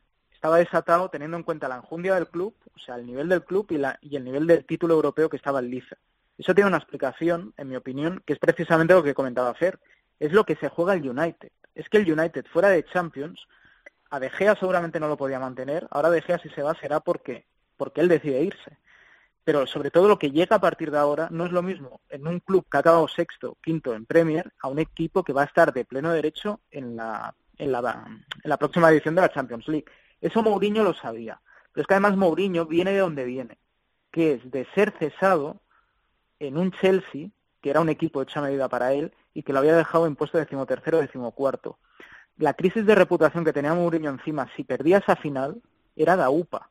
Es decir, Mourinho era una final que tenía muy poco que ganar, pero tenía muchísimo que perder, tanto él como el club. De ahí el estar con los tres dedos enseñando en todo momento en la celebración, porque le ha llovido muchas críticas al juego del United, pero al final acaba la temporada con una Europa League, con una Copa de la Liga y con una Charity, con una Supercopa, Supercopa, de, sí. de Inglaterra, que al final son tres títulos. Y Mourinho otra cosa no, pero le gusta presumir de títulos y tiene argumentos y razones para hacerlo. Es su baza, sí, es su baza. Decir que una temporada muy complicada y que a una plantilla a la que le faltan eh, recursos, que eso también es eh, un déficit en la planificación, porque este equipo se ha gastado muchísimo dinero en fichajes y aún así, eh, bueno, tiene muchas cosas que, mejorar. Eh, rápidamente, porque no tenemos mucho tiempo, pero a este Ajax eh, le queda el entrenador, eh, David, que tiene muy buena pinta, este Peter Bosz, que ha hecho a jugar al equipo muy bien. Y estos chicos que van a ir evolucionando, van a ir progresando y a Davinson, a De Ligt, a el hijo de Kluivert, eh, a los centrocampistas, Younes. Tillet, a Jones, les vamos a, Bueno, a, a ver crecer, ¿no? En El- teoría. Que luego- Esa es, la pregunta es a ver eh, cuántos se mantienen en la plantilla. Yo tengo claro que el potencial de varios de los chicos es para, para que el Ajax, te digo, que gane de calle la próxima temporada la Eredivisie y, y, va- y vaya compitiendo poco a poco. ¿Qué ocurre? Que lo lógico es que lleguen ofertas este verano porque hay, hay dos o tres chicos que de verdad han destacado mucho. Caso de Dolber, yo creo que van a llegar ofertas seguro. Dolber, sí. De Ligt, el propio Yunes que decía Borja, Ziyech, tiene varios jugadores que, que llaman mucho la atención e igual es complicado darles continuidad. Eh, Charlie Borja, ¿queréis algo más? Sí, no, yo simplemente eso, que lo más importante será que consigan mantener el bloque, que no va a ser fácil y que quizás eh, juegue a favor en ello el hecho de jugar Liga de Campeones, ¿no? El Ajax es el gran perjudicado por perder la Europa League. Tiene todavía la opción de jugar la, la Liga de Campeones mediante previa, pero evidentemente ya no va directo. Yo estoy seguro que si hubiera ido directo, que es lo que decía el otro día en la transmisión, muchos se hubieran quedado, hubiera servido para afianzar el proyecto, ahora dependerá de la previa. Y la previa el año pasado, recordamos que el Ajax acabó cayendo contra, contra el Rostov ruso, ¿no? Y que al final, bueno, pues ha llegado a la final de la Europa League, pero, pero para mantener a muchos de esos jugadores va a haber que estar en la máxima competición europea. Y la duda es saber si va a conseguir al menos retenerles hasta que se dispute esa previa, ¿no? Yo creo que tendrán que hablar con algunos jugadores y decirles, oye, quedaros hasta jugar la previa y a partir de ahí veremos, ¿no? Y en eso va a estar el va a estar el Ajax, un poco la incertidumbre. Lo que está claro es que se vayan los que se vayan, si es que se va alguno, eh, el Ajax acabará sacando jugadores de talento porque siempre lo hace, ¿no? A lo mejor no son del talento de los que tiene, pero siempre sa- sacará jugadores porque es una cantera eh, que se ha visto recompensada en este caso con la final de la Europa League, que se vio en su día recompensada eh, ganando la Liga de Campeones y que yo creo que va a seguir dando éxitos, así lo que pase antes o después. ¿Algo más, Borja? Por rematar, yo creo que el fútbol europeo fagocita, lo que es los grandes equipos fagocitan a los pequeños, entre comillas, y que una camada de buenos futbolistas como ha podido tener el Mónaco o ha podido tener el Ajax, hace 10, 15 años se podía mantener dos temporadas, pero hoy en día es que estamos viendo como el City paga 50 kilos por Bernardo Silva, ahora dicen que el portero del Benfica también, De es un central con 17 años que tiene cuerpo y presencia para estar ya en Premier, aunque para mí le falta madurez, pero tiene presencia física y se han pagado 55 kilos por Stones, puede venir un Stoke City y pagar 15-18 por Deli. Entonces, claro, mm, ¿hasta qué punto puede aguantar el Ajax este equipo? Yo creo que dos, tres pilares se le van a ir y a partir de ahí veremos qué pasa. Bueno, pues eh, lo comentaremos. Eh, muchas gracias, Charlie. Gracias a vosotros como siempre. Muchas gracias, Borja. Un abrazo, que vaya bien.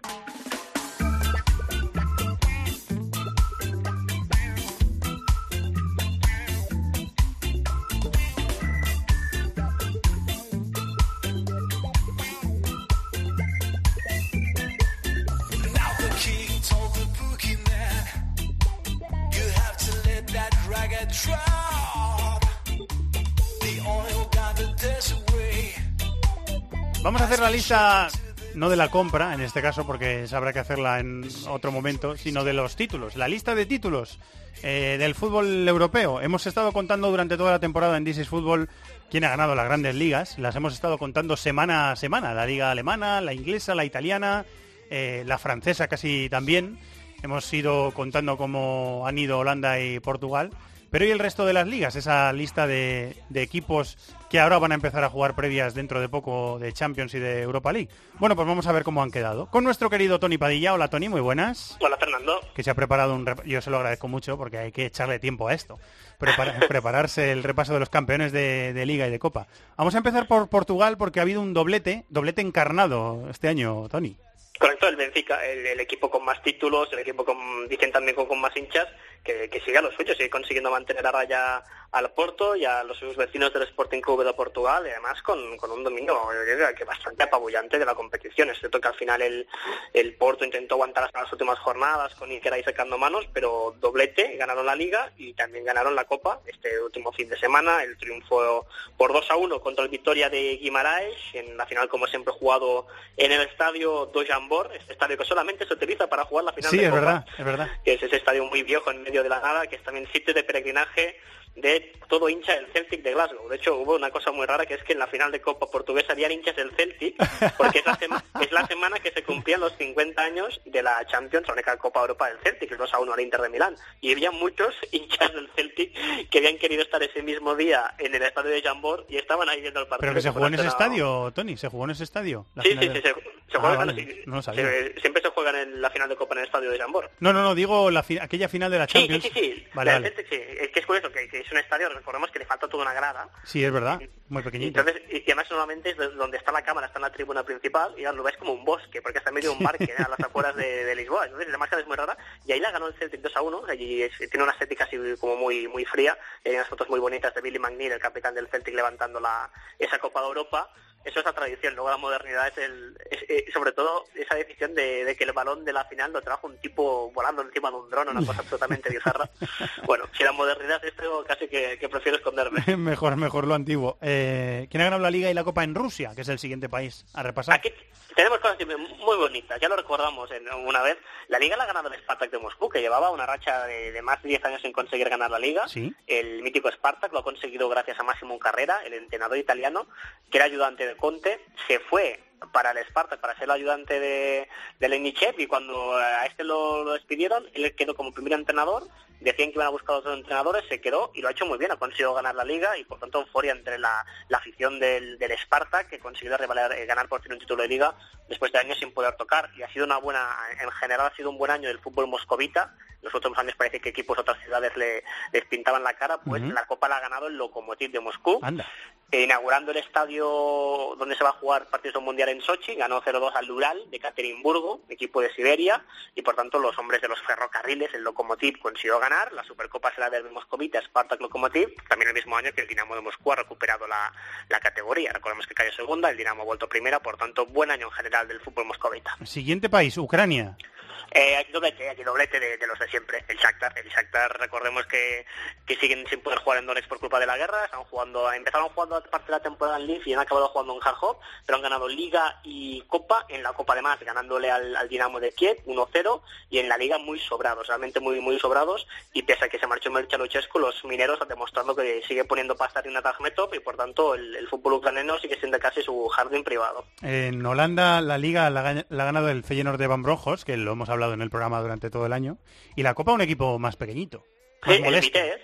eh, tiene mucha tradición el Vitesse, siempre ha estado ahí, pero no tenía títulos. Y consiguió ganar su primer título, por tanto ha sido un año yo creo muy muy bonito, muy romántico en el fútbol holandés, porque hemos visto el Ajax llegando a una competición eu- europea, el Feyenoord ganando su primera liga en el siglo XXI y el primer título más de 100 años de historia del Vitesse, que es un club que tiene un convenio de colaboración con el Chelsea, y derrotó en la final por dos goles a cero al AZ Almarca. En Bélgica saludamos el otro día a Diego Capel, campeón con el Anderlecht, y la Copa también otro equipo modesto, ¿no? O sea, Zulte Waregem, que es el club fusión de dos equipos de dos ciudades, Zulte y Waregem, que ya lleva años haciendo buen trabajo y Sí. derrotó en la final a los Tende, que era el que buscaba el, el equipo de la costa ganar el primer título de su historia. Pero es cierto que era una final muy muy underground y finalmente ganó el que teóricamente habría sido más favorito, que es el Zulte Waregem.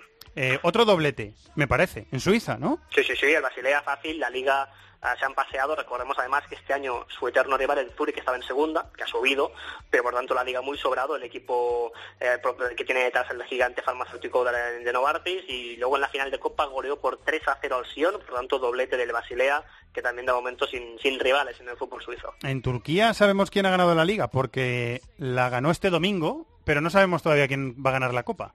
Correcto, el, As- el Besiktas, las Águilas Negras, ganaron ayer la Liga, demostrando que, ahora mismo tienen un proyecto que, ilusiona, acaban de inaugurar el nuevo estadio, lo han hecho bien en competiciones europeas, llegando a cuartos de final, han ganado la Liga, pero hasta la última jornada plantó resistencia el Istanbul Basaksehir, que es este equipo que fue creado en 1990 por empleados de la compañía de aguas del Ayuntamiento de Estambul, que luego tuvo detrás al Ayuntamiento que les ha puesto pasta, luego le cambiaron el nombre a Istanbul Basaksehir, lo fundaron como Istanbul Busuksehir, Istanbul Basaksehir, que es un barrio, y pese a que se considera que es el equipo con menos hinchas de la ciudad, llegó vivo a la última jornada, segundo, y va a ser protagonista este 31 de mayo de la final de Copa. Istanbul Basaksehir Konyaspor, es una final muy underground, Sí. el Konyaspor equipo de Anatolia contra Istanbul, este Istanbul Basaksehir, que jugará su segunda final de Copa. Perdió la primera que jugó, por tanto podría ser el primer título para este equipo que tiene detrás al ayuntamiento de Istanbul, el Istanbul Basaksehir. Eh, siguiente país, República Checa.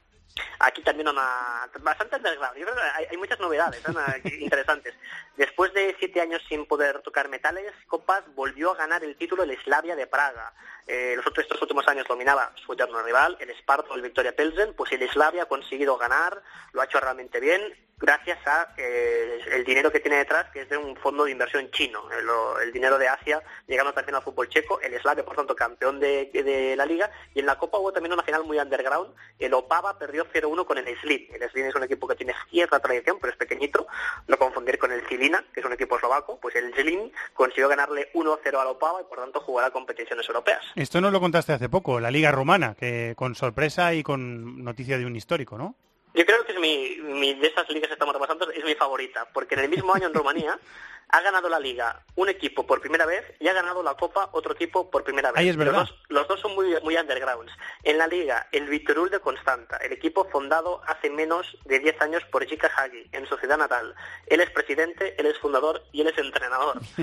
ha formado, armado un fútbol base maravilloso.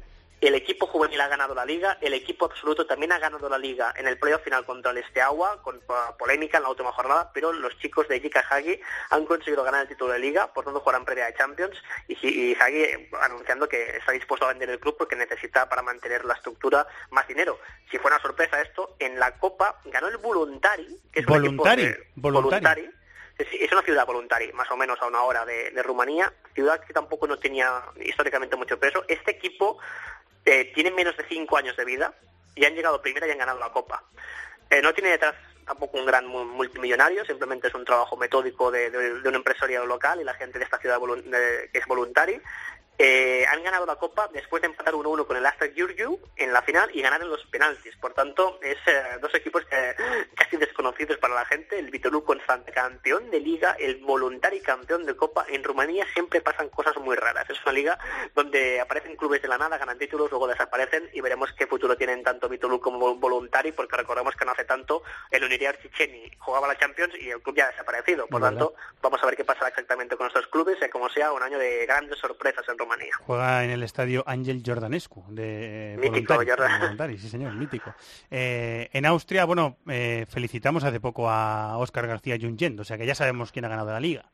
Sí, y falta saber quién ganará la Copa, porque la final se juega el 1 de, junio y la juegan los, los, los Toros Rojos, el Red Bull Salzburg de Oscar García, contra el Rapid de Viena, uno de los históricos. Veremos si es doblete del equipo propiedad de la, de la Red Bull, la marca austríaca de bebidas isotónicas, o el Rapid consigue sacarse un poquito la espina y ser campeón de Copa. En la liga facilito el Red Bull Salzburg, pese a que ahora mismo la marca Red Bull cuida más su proyecto en Leipzig, la verdad es que lo del Red Bull Salzburg es una maravilla. El mismo año que han ganado la Champions Juvenil, demostrando que arman un buen fútbol base, el equipo, que sé que ha perdido jugadores importantes, que sé como Jonathan Soriano, por ejemplo, eh, ha conseguido ganar la liga y eso también habla muy bien del buen trabajo de Oscar García Junyent, el entrenador de Sabadell. Vamos rápido que nos quedan cuatro. En Croacia, ¿quién ha ganado Liga y Copa?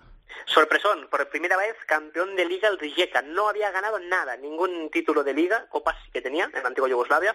Primera liga del Rijeka, le, le consiguió, consiguió romper la tiranía del Dinamo de Zagreb y el 31 de junio, precisamente la final es Dinamo de Zagreb, Rijeka o doblete del equipo de la costa, que tiene detrás un empresario italiano, Simone Volpi, o el Dinamo conseguirá ganar como mínimo un título este año. En Chipre, el de siempre en la Liga, pero en la Copa no. Correcto, Apoel de Nicosia, 26 ligas en total, 5 de forma consecutiva, con Thomas Christensen, el hispano-danés, en el banquillo, la Apoel de Nicosia otra vez campeón, pero en la final de Copa fue sorprendido por el Apolón de Limasol, perdió 0-1. Eh, ¿Polonia quién ha ganado la Liga y la Copa? Pues mira, aquí es al revés. Tenemos campeón de Copa, el Arca Gdynia, un equipo de cierta tradición, pero que no había ganado nunca la Copa, ganó 1-2 al Lech Poznan, pero es la única liga que se va a decidir la última semana. Y es, y es apasionante. Última semana está el líder el Legia de Varsovia, 43 puntos. Y después, empatados a 41 puntos, o sea, con opciones de ser campeones, Jagiellona Białystok, que no ha ganado nunca la liga, el Lech Poznan y el Legia de Dan. Anda, cuatro candidatos al título. Y los cuatro se enfrentan entre ellos en la última jornada. Bueno. Jagiellon, Lech Poznan, Legia, Legia de Dansk. Por tanto, podrían producirse dobles empates raros. El Legia si gana es campeón seguro. Si empata, dependería del resultado del Jagiellona Lech y de los eh, golaverajes eh, particulares. Y si pierde, podrían tener opciones otros equipos. Por lo tanto, es un final absolutamente bizarro y es la última liga importante de, eh, de Europa de la que no conocemos aún el- el campeón. Porque en Israel sí, Liga y Copa. Ahí sí que sabemos quién ha ganado la Liga y la Copa. Las dos cosas. Por cuarta liga en su historia, Japón Beersheba, del equipo de esta ciudad a las puertas del desierto del Negev, el único club de Israel propiedad de una, de una dama, de una señora, que está haciendo un trabajo maravilloso. Lo hemos visto este año ganar al Inter en San Siro en, Europa League.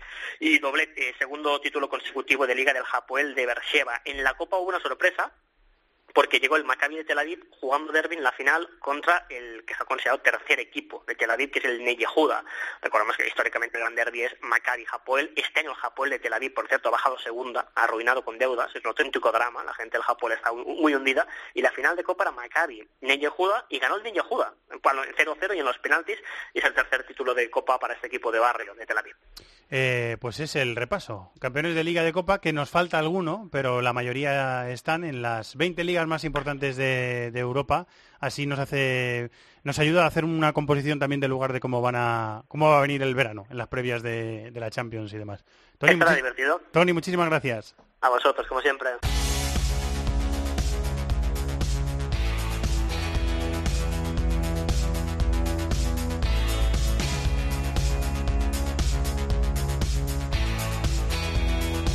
Estás escuchando This is Football en Cope. No tenemos mucho tiempo, tenemos eh, cuatro o cinco minutitos para hablar del Mundial Sub-20 que se está desarrollando en Corea del Sur. Ha terminado la primera fase, estamos a las puertas de los octavos de final. Eh, pero ha caído ocho equipos de la primera fase y uno de ellos es Argentina. Hola Rubén Fernández, compañero de Eurosport, muy buenas, ¿cómo estás? ¿Qué tal? Muy buenas. Viviendo y disfrutando el torneo, que estáis dando un montón de partidos y con una cobertura como siempre excelente. Así es, y pasándonoslo bien, viendo muchos jugadores, viendo muchos partidos y, y de momento disfrutando con el Mundial. Eh, decía eso, que una de las ocho selecciones que se han quedado por el camino en la primera fase es Argentina y bueno, no puede, puede que no tenga la, la realidad más brillante las selecciones eh, argentinas inferiores en los últimos años, pero no deja de ser una noticia, ¿no? Sí, una noticia chocante, sobre todo teniendo en cuenta los equipos que han caído eliminados de un nivel ínfimo. Vanuatu, Vietnam, Honduras, Irán. Mm, No estaba muy cara la clasificación. Ha pasado gente como Costa Rica, como Nueva Zelanda, como Arabia Saudí, mostrando un fútbol bastante limitado. Argentina mm, ya venía con negros nubarrones sobre su cabeza porque se habían clasificado sobre la misma bocina en el sudamericano, dando muy malas sensaciones. El técnico hizo una preparación exhaustiva con muchísimos jugadores, tuvo con- concentrados a 35 futbolistas. Hay que decir que Argentina ha mejorado con respecto al, campeonato sudamericano y aquí se va por la puerta de atrás, es un nuevo fracaso, es el segundo torneo consecutivo en el que les eliminan en la primera fase en un Mundial Sub-20, teniendo en cuenta que es el equipo que más títulos tiene, no puede ser calificado de otra manera que como desastre, pero yo creo que ha sido muy castigado el equipo argentino. Mm, quizá mereció más en, en sus dos primeros partidos, los terminó perdiendo y eso le hizo llegar prácticamente a la desesperada en la última jornada. Pero a mí me ha gustado gente como Colombato, como Marcelo Torres, yo creo que el equipo mejoró con respecto al sudamericano, probablemente no lo suficiente para competir por pelear el mundial. Este es un torneo en el que no está España, no está Serbia vigente campeona, eh, no está Brasil, Brasil. que llama mucho la atención, pero hay, hay selecciones eh, que las, eh, las hemos estado viendo con vosotros eh, durante la primera fase, como eh, Venezuela, por ejemplo, con hombres de ataque muy, eh, muy llamativos, como Zambia, como Uruguay, como Francia. Hay selecciones que han hecho una muy buena primera fase, ¿no? y que ahora lo tienen que refrendar en la segunda, con más o menos exigencia en la primera fase. Por ejemplo, yo creo que Uruguay y Francia no se han visto demasiado exigidos. El grupo de Uruguay era más difícil que el de Francia. A Francia a mí me cuesta trabajo mm, valorarla porque es que ha tenido un grupo, casi lo calificaríamos de entrenamiento. Fíjate que me parece un equipo fortísimo, es el mismo bloque, quitando Mbappé, que ganó el europeo, arrasando en la semifinal y en la final. Y aquí viene igual, en ese modo arrollador, metiendo un montón de goles con muchos futbolistas de mucho nivel, pero de momento los franceses mm, no han sido puestos a prueba por nadie y en octavos de final se tienen que enfrentar a Italia, a la que ganaron 4-0 en la final del europeo. Veremos qué pasa en ese partido. Uruguay para mí es clarísimo favorito, es el equipo más, más fuerte del torneo, encima tiene un cruce asequible contra Arabia Saudí. El de cuartos podría ser un poquito más, más complicado y dentro de las notas agradables yo también me quedo con, con Venezuela. Tiene un partido difícil ante Japón, es un partido muy atractivo entre dos equipos que no están nada mal. Los venezolanos tienen un bloque, juegan muy buen fútbol, con futbolistas como Soteldo, como Peñaranda, de muchísima calidad, Yangel Herrera, y mm, es un equipo que, con Dudamel, ¿por qué no? Sueña con meterse en, en semifinales. Su lado del cuadro no es infernal, tiene que ganar primero a Japón y luego al ganador del Estados Unidos-Nueva Zelanda. Decir, son choques en los que los venezolanos, por el nivel que han mostrado, que han Ajá. ganado los tres partidos, ¿por qué no se van a meter en, en semifinales? Y sí iba a decir que Peña, el delantero de Las Palmas Atlético, está haciendo un gran torneo también, ¿eh? Y está dejando muy buena pinta. Fíjate que es curioso porque es un delantero que solo ha marcado un gol en el campeonato. Es un delantero con muy poquito gol. Con esta selección sub-20 solo lleva ese tanto conseguido, el que le hizo a Alemania en la primera fase. Pero bueno, quizá hay que valorarle por otro trabajo. Es un, los goles los aportan otros futbolistas y se dedica a hacer una labor más oscura que hace que el bloque funcione, aunque muchas veces a un 9 le tengamos que juzgar por, por los goles que mete, evidentemente. Y en Francia está gente como Harit, que es un eh, interior, así me recuerda un poquito a Maxim López, ese interior de ese corte, así muy técnico. Eh, el hijo de Turam, Augustin, el, el punta del Paris Saint Germain, tiene, tiene buen equipo Francia, tiene, Bueno, tiene buenos nombres, ¿no? está, sí, sí, está Bla, está Blas, exacto. Está San Maximán, que el otro día metió en el último partido que debutaba él en el torneo porque la primera jornada no pudo estar disponible porque estaba con el Bastia todavía. San Maximán metió un gol que si alguien no lo ha visto en la última jornada es, es una cosa apoteósica, prácticamente desde la esquina con un golpeo como pocas veces habremos visto, nos quedamos en, en la narración alucinados, nos costaba, nos costaba reaccionar porque era un gol mm, fuera de serie lo que hizo San Maximán, que dis- se disputa el puesto con el hijo de, de Lilian Turán, que es un futbolista de otro corte, más tosco, muy potente, con mucha velocidad, pero quizá con menos finura. De todo el equipo francés quizás sea el jugador de, de más potencia, pero de menos calidad de los que juegan en ataque. Luego está Jean-Kevin Augustin, que se hinchó a meter goles en el europeo, le hemos visto marcar goles con los juveniles del PSG, ya ha jugado en la primera plantilla con Emery y es el, el gran goleador de este equipo. Eh, los dos coreanos del, del Barça. Hemos visto detallitos en el torneo, David, que, que, has, que no hayamos mencionado que te ha llamado un poquito la atención. Bueno, a mí, ma- bueno, no hemos mencionado Estados Unidos, que tiene ahí un punta que es alguien que está jugando francamente bien. Y metiendo goles. Y bueno, ese Zambia-Alemania. Alemania viene de hacer una primera fase en la que ha dejado muchísimas dudas. Eh, y Zambia todo lo contrario. Zambia es un equipo con gente arriba mm, que, muy vertical, rápida y, que yo creo que puede ser uno de los partidos más bonitos que quedan por ver. Y vamos a ver qué tal lo hace también Inglaterra, que para mi gusto a lo mejor está un poco desequilibrado el equipo, pero sí que tiene gente eh, arriba también, Solanke, tiene gente que también es capaz de desequilibrar y, y bueno, vamos a ver. Eh, lo vamos a seguir en Eurosport, porque vais a seguir dando el torneo hasta el final, ¿no, Rubén? Por supuesto, ya empezamos mañana martes eh, con los octavos de final, hay octavos de final martes, eh, miércoles y jueves y luego ya domingo y lunes en los, los cuartos. Os seguimos. Muchas gracias, compañero. Un abrazo.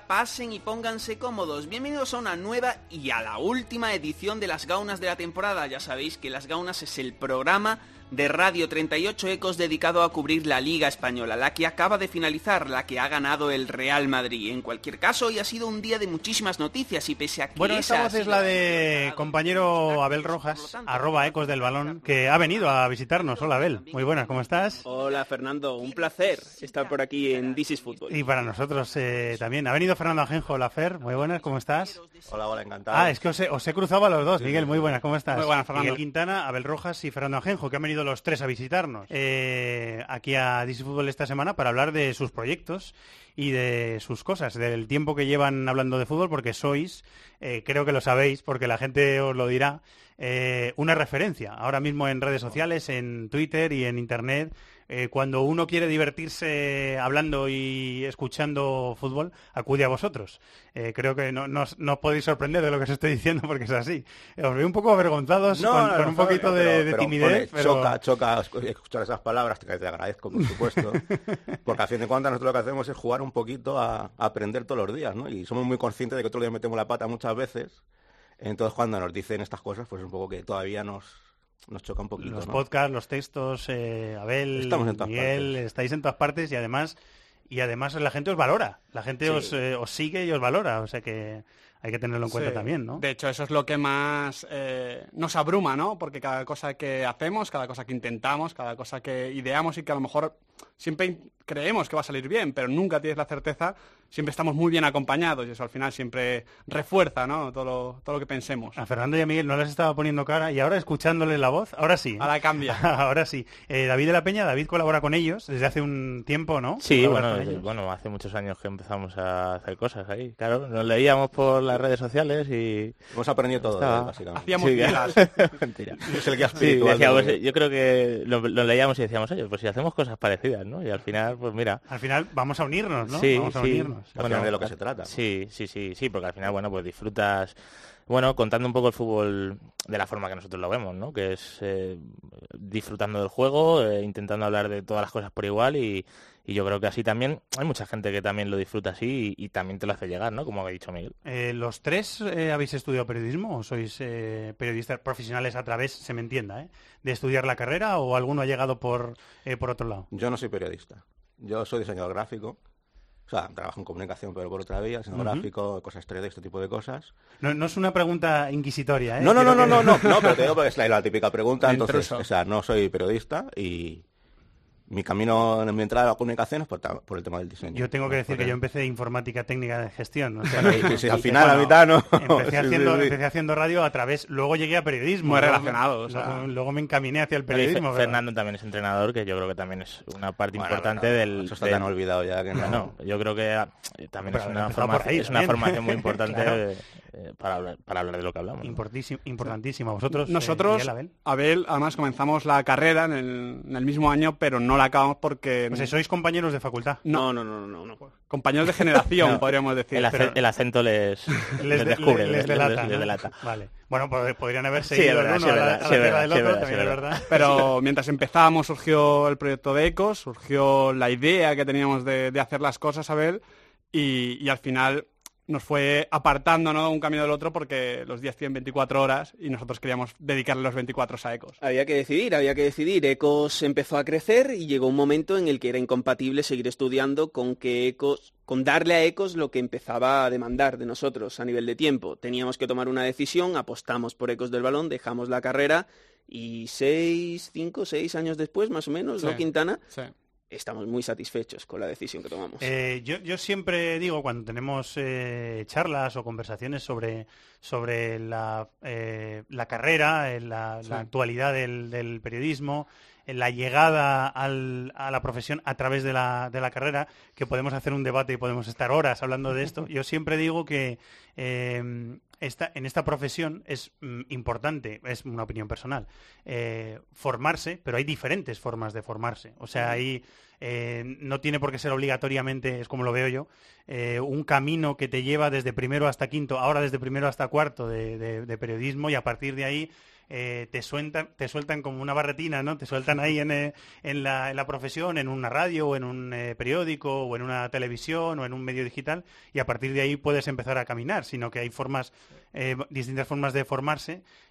También yo creo que hace falta una, una formación, un camino, un ver, rodearte de, de- de- de gente profesional que, que un poco entiende a lo mejor la profesión distinto a ti.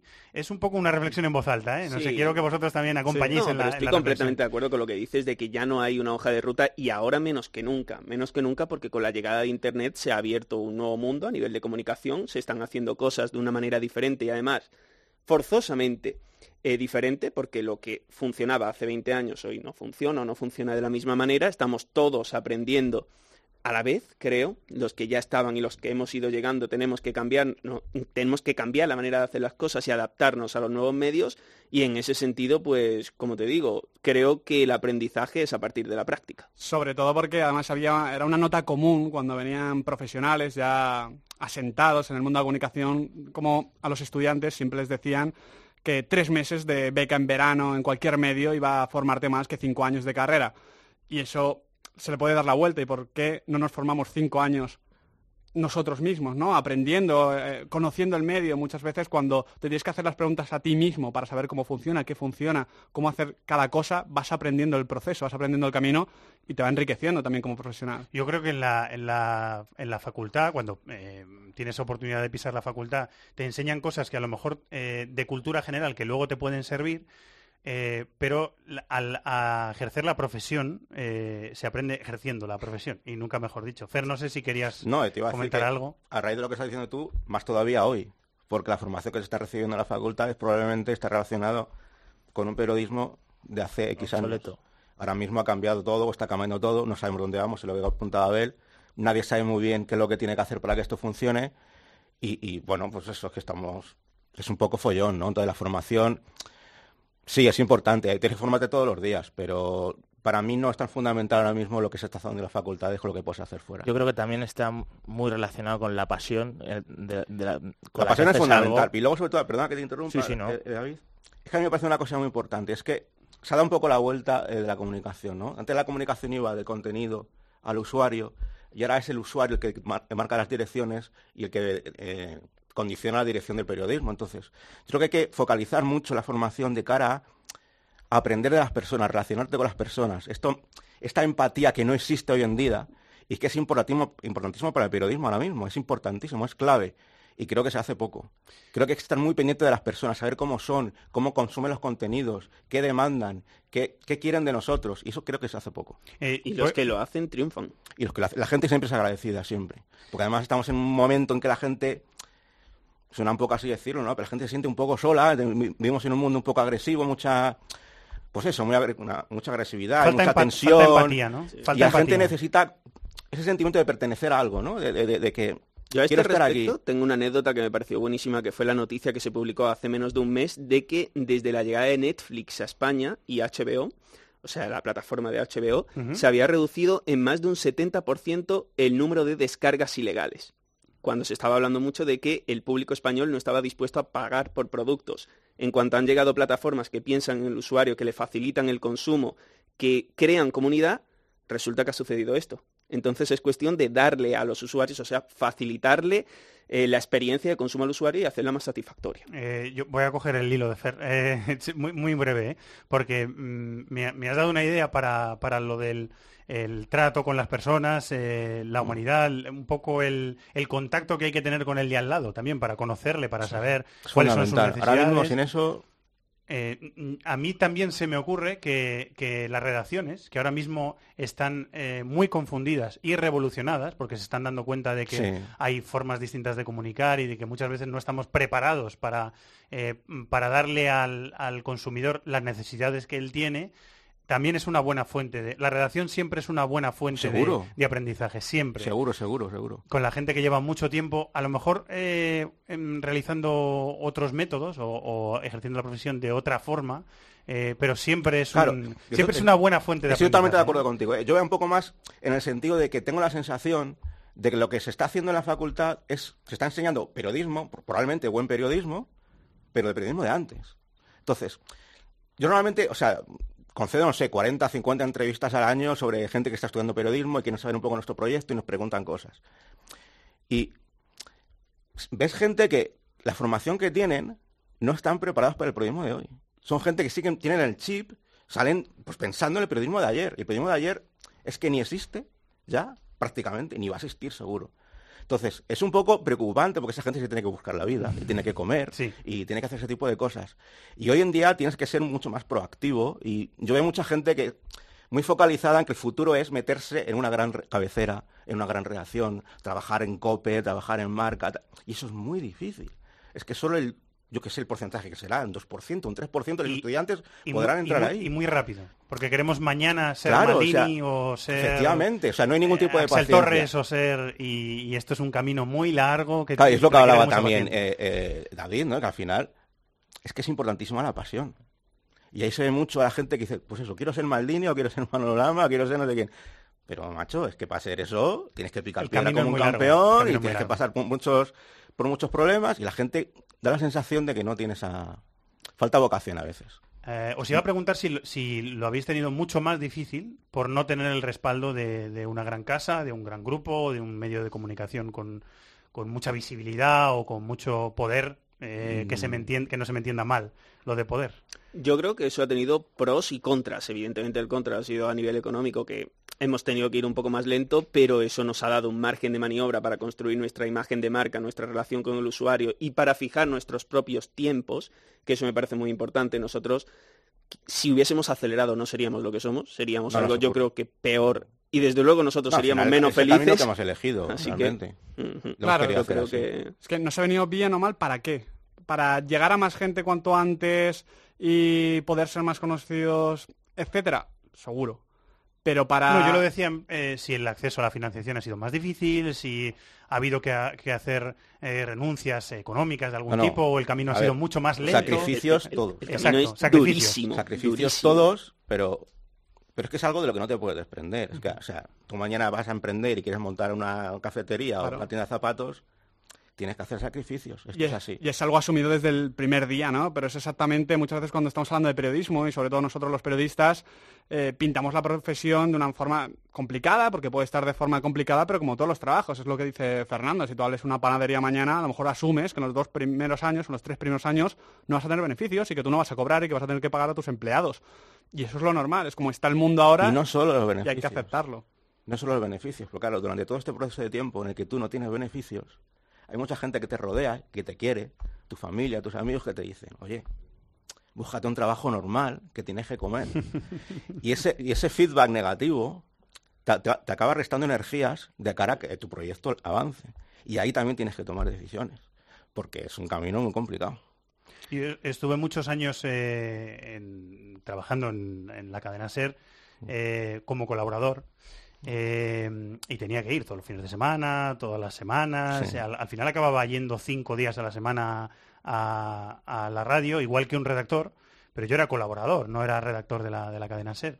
Mi madre me decía, eh, ¿quieres hacer un máster, hijo? Nosotros tenemos posibilidad de... Y yo le decía, mamá, si es que hago todos los fines de semana, hago un máster. Todos los fines de semana con Paco, con Pepe, con Evia, con Lama. Todos los fines de semana hago un máster cada fin de semana. Entonces, yo creo que voy en el camino correcto. ¿Qué pasa? Que la gente que te quiere alrededor, la gente que está alrededor, te va diciendo lo que ellos creen que Dicen es con mejor buena para ti. voluntad, pero no, no conocen exactamente el entorno en el que tú te estás moviendo y cuál es tu apuesta personal. Es, es difícil. Es O sea, muy complicado. es Por eso yo siempre digo que cuando vas a emprender, el día más importante es el primero. Porque ilusionados, cuando tú quieres montar algo, estás muy ilusionado y tienes muchas ganas de montar, si ser periodista, de montar tu proyecto, o de montar un bar, o de montar... Y de trabajar proyecto. esas 24 siguientes Claro, horas. La ilusión es muy fácil tenerla, pero tú te tienes que sentar un día contigo mismo delante del espejo y decir, voy a ser capaz de mantenerme en pie todo este proceso de tiempo, que me voy a tener que sacrificar tantas cosas, porque no es nada fácil. Y mucha gente se mete, llevado por esa ilusión, y pasan dos meses, tres meses, que no es tiempo, eso no es tiempo, y se frustran y abandonan. Y a mí es un poco lo que me da un poquito de rabia. Por eso cada vez que mucha gente nos, nos pide consejo, el más importante es el primer día. Siéntate de verdad tú solo, que es la persona que mejor te conoces, que es la única de verdad, te va a decir de verdad para lo que vale y para lo que no, y de verdad decide si vas a ser capaz de hacer determinadas cosas. Y si no, que no pasa nada, que la vida tiene muchos caminos, por- seguramente vas a poder ser feliz. Eh, vosotros lo habéis hecho y ¿qué, qué, mm, qué- qué tiene ecos? ¿Qué, qué ofertáis? Aparte de los podcasts, un montón de podcasts en los que habláis eh, de fútbol con, eh, con un conocimiento y con un cariño por el, por el deporte que se, se os, es que se os nota en la primera palabra que decís, los textos, los vídeos. ¿Qué, qué ofrece Ecos, Abel? Yo creo que lo principal que ofrece Ecos es un ambiente. Es un ambiente donde hablar de fútbol en comunidad de manera constructiva. Nosotros tenemos determinadas reglillas, por ejemplo, no hablamos de árbitros, no hablamos de ruedas de prensa polémicas, no hablamos de discusiones que puedan tener fuera del campo los jugadores. Intentamos obviar todo eso no porque nos parezca mal que se trate, sino simplemente porque nuestro objetivo es generar una Si queréis, experiencia de usuario. dedicaros a hablar de otras cosas. Exactamente, exactamente. Es un camino, es una forma de... Es un libro de estilo. Eh, Exacto, exacto. Y hablar de otras cosas y de una manera determinada. Para nosotros eso es clave, que haya un ambiente constructivo y que uno sume al otro. No nos gusta, por ejemplo, en los comentarios que tenemos, que es seguramente lo más destacable de Ecos del Balón, pensamos, son los debates que se forman eh, entre los usuarios y tal después de, de cada artículo, de cada podcast, de cada vídeo que hacemos. Todo es el principio de un debate. Todo lo que nosotros hagamos, todo lo que es el producto periodístico, entre comillas, entendido a- eh, eso como, como se entendía hace 20 años, es el principio del debate que se gesta después. Y todo el debate Y está además, cuantas más opiniones distintas, imagino, mejor, ¿no? Totalmente, totalmente. Al final, yo siempre digo que Ecos del Balón es la única web que siempre acierta en lo que va a suceder un partido, porque antes del partido se han dicho todas las posibilidades posibles. O sea, alguien ha acertado seguro. Sí, y en ese sentido muchas veces mm, nos preguntan, nos, nos comentan de que al final hablar de táctica o del juego es lo que nos define. Y es verdad que es uno de los adjetivos, uno de los conceptos que, que nos define bien porque todo lo enfocamos a eso, es nuestra visión, es en lo que estamos cómodos, en lo que disfrutamos. Pero creo que podríamos hacer ecos de cocina. Creo que podríamos hacerlo de cualquier otro deporte. Lo haremos. De cocina es probable que no te dejaran. Bueno, a lo mejor de, un, nu- un nuevo estilo. Permíteme el La- la- apunte, La, cocina está cambiando mucho, Fernando. Sí, sí, sí, no. En todo caso, creo que es y una cada forma... vez encaja mejor Quintana. Sí, sí, no. Si creativos íbamos a Es una, cosa, luego. una forma de, de afrontar cualquier rinconcito del mundo en el que tú te sientas cómoda. Nosotros nos sentimos cómodos en el fútbol y por eso desarrollamos nuestra felicidad propia a partir de ahí. Y encima estamos muy bien acompañados. ¿Quieres añadir algo, Fer, No, a lo que ya se ha dicho? Eh, eh, el futuro, ¿qué os gustaría eh, hacer que todavía no hayáis hecho? Eh, ¿Qué os gustaría desarrollar? ¿Qué os gustaría que la gente que acude a Ecos del Balón, o los usuarios, podemos llamarlos así, llamarlo así, del producto Ecos del Balón, qué os gustaría eh, hacer en un futuro? Básicamente ahora estamos metidos en, llevamos un año en YouTube eh, y la próxima temporada nos planteamos desarrollar de forma más importante el contenido de vídeo, que para nosotros es clave, es estratégico. Es muy importante para nosotros. Y luego hay que decir que el proyecto de ECOS no ha empezado. Estamos en una fase beta. Estamos em- empezando a lanzar el proyecto. Nuestra intención es que en el próximo año presentar... ¿Cuál- ¿Cuándo empezasteis? Perdón, ¿cuál, cuál fue el año de arranque? Pues yo de memoria voy muy mal. Oficialmente se puede decir que 2012, marzo de 2012 es cuando decidimos ir a Trayón. El 24-7. El 24-7 Sí, Bueno, pero- se- desde- se firma ese día, lo que para que Sí, ya... el primer artículo de Ecos del Balón se escribió en 2008. O sea, hace nueve años. Bueno, ese es el inicio también, ¿no? Un poco. Una ¿Puede fase beta de nueve años y lo que queda. Vale, vale. Imagínate la, fase, la- siempre está en fase beta, imagínate la fase omega. o sea, Entonces realmente este año nuestra intención es pues lanzar la nueva web con la nueva aplicación y presentar el proyecto de forma oficial. Y iniciar un poco más en serio todavía lo que es el proyecto. Sí, la- además la oportunidad en la que hemos tenido este año y en la que queremos seguir haciendo cosas nuevas en ese sentido es que ahora estamos juntos y no solo estamos juntos porque antes trabajábamos cada uno en una, en una zona porque éramos de sitios diferentes. Una ciudad, quiero decir. Zona, ciudad, sí, Bueno, comunidad eso es autónoma. eso es importante, el matiz. Sí. Países incluso. La cuestión era que igual que nosotros no estábamos reunidos, tampoco nos poníamos a reunir con los amigos con los que llevamos hablando ocho años o nueve años, gente con la que tenemos una afinidad especial y con la que hemos compartido pues momentos muy felices porque el fútbol deja momentos muy felices cada año. Y ahora tenemos la oportunidad de, estar más, más cerca de ellos, de que nos visiten en un sitio común, de conocer a amigos, como ya digo, de, internet, de Twitch, pero con los que eh, sentimos un cariño especial a- gestado a partir de los años y queremos hacer cositas en ese sentido para, para rodearnos cada vez mejor. Eh, la gran paradoja es que en esta charla no, no hemos hablado de fútbol. Os pido disculpas y, y os, y os invito. O sea, quiero decir, os invito otro día a que otro día hagamos esto, pero, pero charlando sobre, sobre fútbol. Pero a mí me apetecía también, porque eh, sé que sois o yo os considero por lo menos eh, una herramienta muy útil para, para mucha gente y un ejemplo de cómo alguien que no eh, puede estar metido en un gran medio, o que no ha, no ha hecho un camino un poco directo, como hemos hecho algunos en esta profesión, tienen éxito, tienen éxito, son seguidos, la gente les conoce y les valora. Eh, creo que es un ejemplo. Eh, perdonadme que os lo diga, que estáis aquí delante, pero. No, no, creo que lo sois, creo que lo sois. O sea que me apetecía también charlar de la profesión, de los caminos digitales y de todas estas cosas. Con vosotros me apetecía mucho. Si os queda algo por decir, que, que queráis decirme. Que ese apetecimiento era mutuo, que teníamos muchas ganas de, de Muchas venir gracias. aquí. Sí, sí, Muchas sí. gracias. Hemos pasado un rato estupendo, Fernando. Muchísimas gracias por la invitación. Falta hablar de fútbol, que os prometo que en otro momento, cuando pero vosotros queráis. que no venga. Fernando, ¿eh? Hablar de fútbol que no me dejan hablar de fútbol. ¿Tú Va a qué ser el primero. ¿Qué te parece? Va a ser el primero. Es que David, a mí- ¿qui- David, ¿quieres decirles algo ahora que los tienes Nah, aquí? Sí, ya lo saben todos. A mí no. Me- Yo sí le quisiera decir algo a David, y es que es algo muy importante. Nos hemos tirado un año para convencerle para que viniera a visitarnos. Yo le quisiera decir a la- de la Peña que tarde menos de venir a volver la segunda vez, porque ya está bien. Sí, bueno, eh, es verdad que en esa fase beta pues ha habido fases en las que he tenido más tiempo.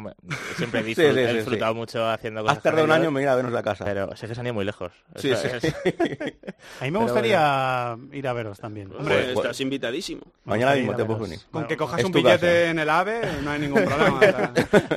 Os iré a ver. Chicos, eh, muchas gracias, Abel. Muchísimas gracias a, ti, Fernando. Arroba Ecos del Balón. Eh, Miguel, ¿es Mick Venegas? el- No, Mick Quintana. Mick, eh, Mick Venegas, digo yo. Mick Jul- Vene- Jul- Julieta es mi prima, pero no lo de Venegas me lo voy a Mick- apuntar Mick yo. Venegas es el compañero de Onda Cero, eh, que ahora mismo mm, eh, lo va a escuchar y, me- y me va a dar un fichado por col del balón. No, cuando, le, cuando le presentes va a ser bonito para decir, yo estaba ahí.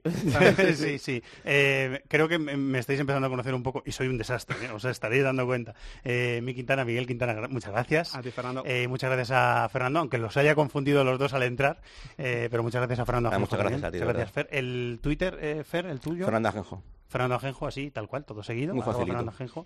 Muchas gracias a los tres, eh, muchas gracias a toda la gente que... Hay gente que es de Ecos que no ha, que no ha venido, pero hay, hay más gente currando en No Ecos. queríamos invadir el... Muchas gracias a ellos también y nada, a seguir currando y os, os seguiremos. Compañero, muchísimas Lo gracias. dicho, ¿eh? muchas gracias. Muchas gracias. Señor productor de este programa, señor Shatton. Señor director, don Fernando Ya Evangelio. es- eh, se marchan los compañeros de Ecos del Balón Muy majos los a tres. su, a su base, que la tienen fuera de Madrid, nos han dicho. Eh, ¿Y hay agenda esta semana? Sí, claro, siempre hay agenda. Siempre hay agenda. buscamos cositas para, Eh, para contar. Teníamos preparado un corte eh, de Diego Costa para escuchar al principio del programa, pero lo vamos a escuchar ahora. ¿Cómo somos? ¿Cómo cebamos? Eh? Como, como lama. Juanma Castaño y Manolo Lama. Una hora y media cebando. Eh, bueno, vamos a escuchar a Diego Costa antes del, eh, de la agenda. Diego Costa, después de la final de la Copa Inglesa, que nos ha resumido Maldini, la ganó el Arsenal, Arsenal 2, Chelsea 1 en Wembley, hablando de su futuro y del Atlético de Madrid. Se o clube realmente quer venderme e chega uma oferta de, de outro equipo, eu me quedo. Se chega uma oferta de, de DT, me voy a pensar, isso está claro.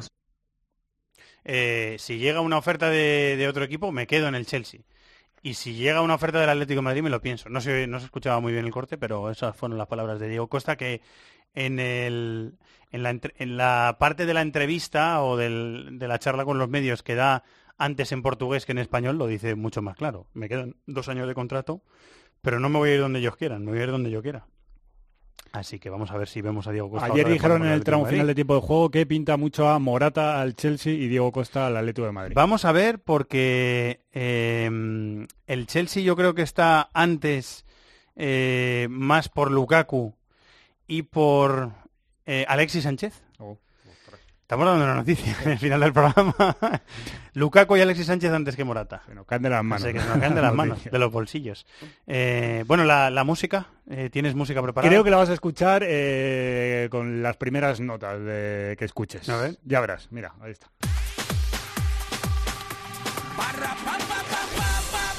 Uy, ¿esto? Estuve esta otra edita de escapada en Formentera y, ¿Y el te han puesto día esto? En un chiringuito. No me digas. Con mi cerveza, eh, tirado viendo la playa más feliz que una perdiz, o como un pato, como diría Maldini. Y me pusieron esta sintonía. Sí, sí, imagínate. Bueno. ¿Qué te parece? Sí, sí. Estuve a punto de decir. Estoy atónito, ¿eh? Estuve a punto de decir, os invito a todos. No lo hiciste, afortunadamente para No, tu no lo bolsillo. hice, no lo hice. Eh, Me pidió otra cerveza. Bueno, la agenda Para- para de la semana, Chato. Eh, por supuesto, ya hemos hablado mucho el sábado a las 9 menos cuarto, la final de la Champions League, Juve Real Madrid. Me imagino que tiempo de juego empezará sobre las 3 con todo el previo cuatro, especial. por ahí andará. Y aquí lo contaremos todo. Mundial Sub-20, se juegan los octavos de final. Martes a las 10 de la mañana Venezuela-Japón, a la 1 Corea del Sur-Portugal, el miércoles a las 10 Uruguay-Arabia Saudí, a la 1 Zambia-Alemania e Inglaterra-Costa Rica, el jueves a las 9 y media México-Senegal y a la 1 Estados Unidos-Nueva Zelanda y Francia-Italia. Y te digo, dos torneos que se juegan este verano. La Eurocopa Sub-21 que comienza el viernes 16 de junio con un Polonia-Eslovaquia, se juega en Polonia. La selección española que está en el grupo B debuta el sábado 17 ante Macedonia.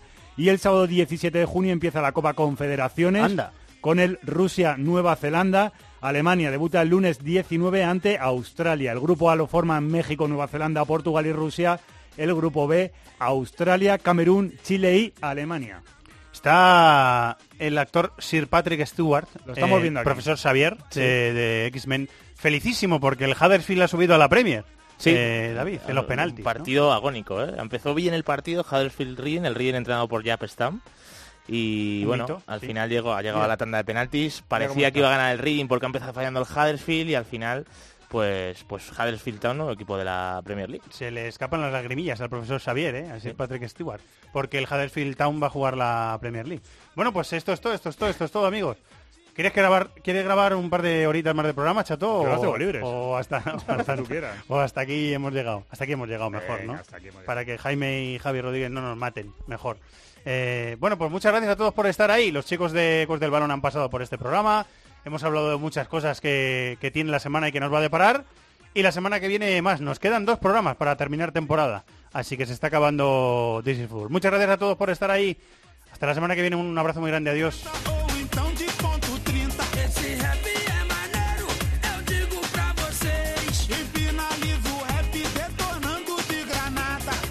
En el correo electrónico thisisfutbol@cope.es, en Facebook nuestra página This is Football Cope y en Twitter arroba Fútbol Cope.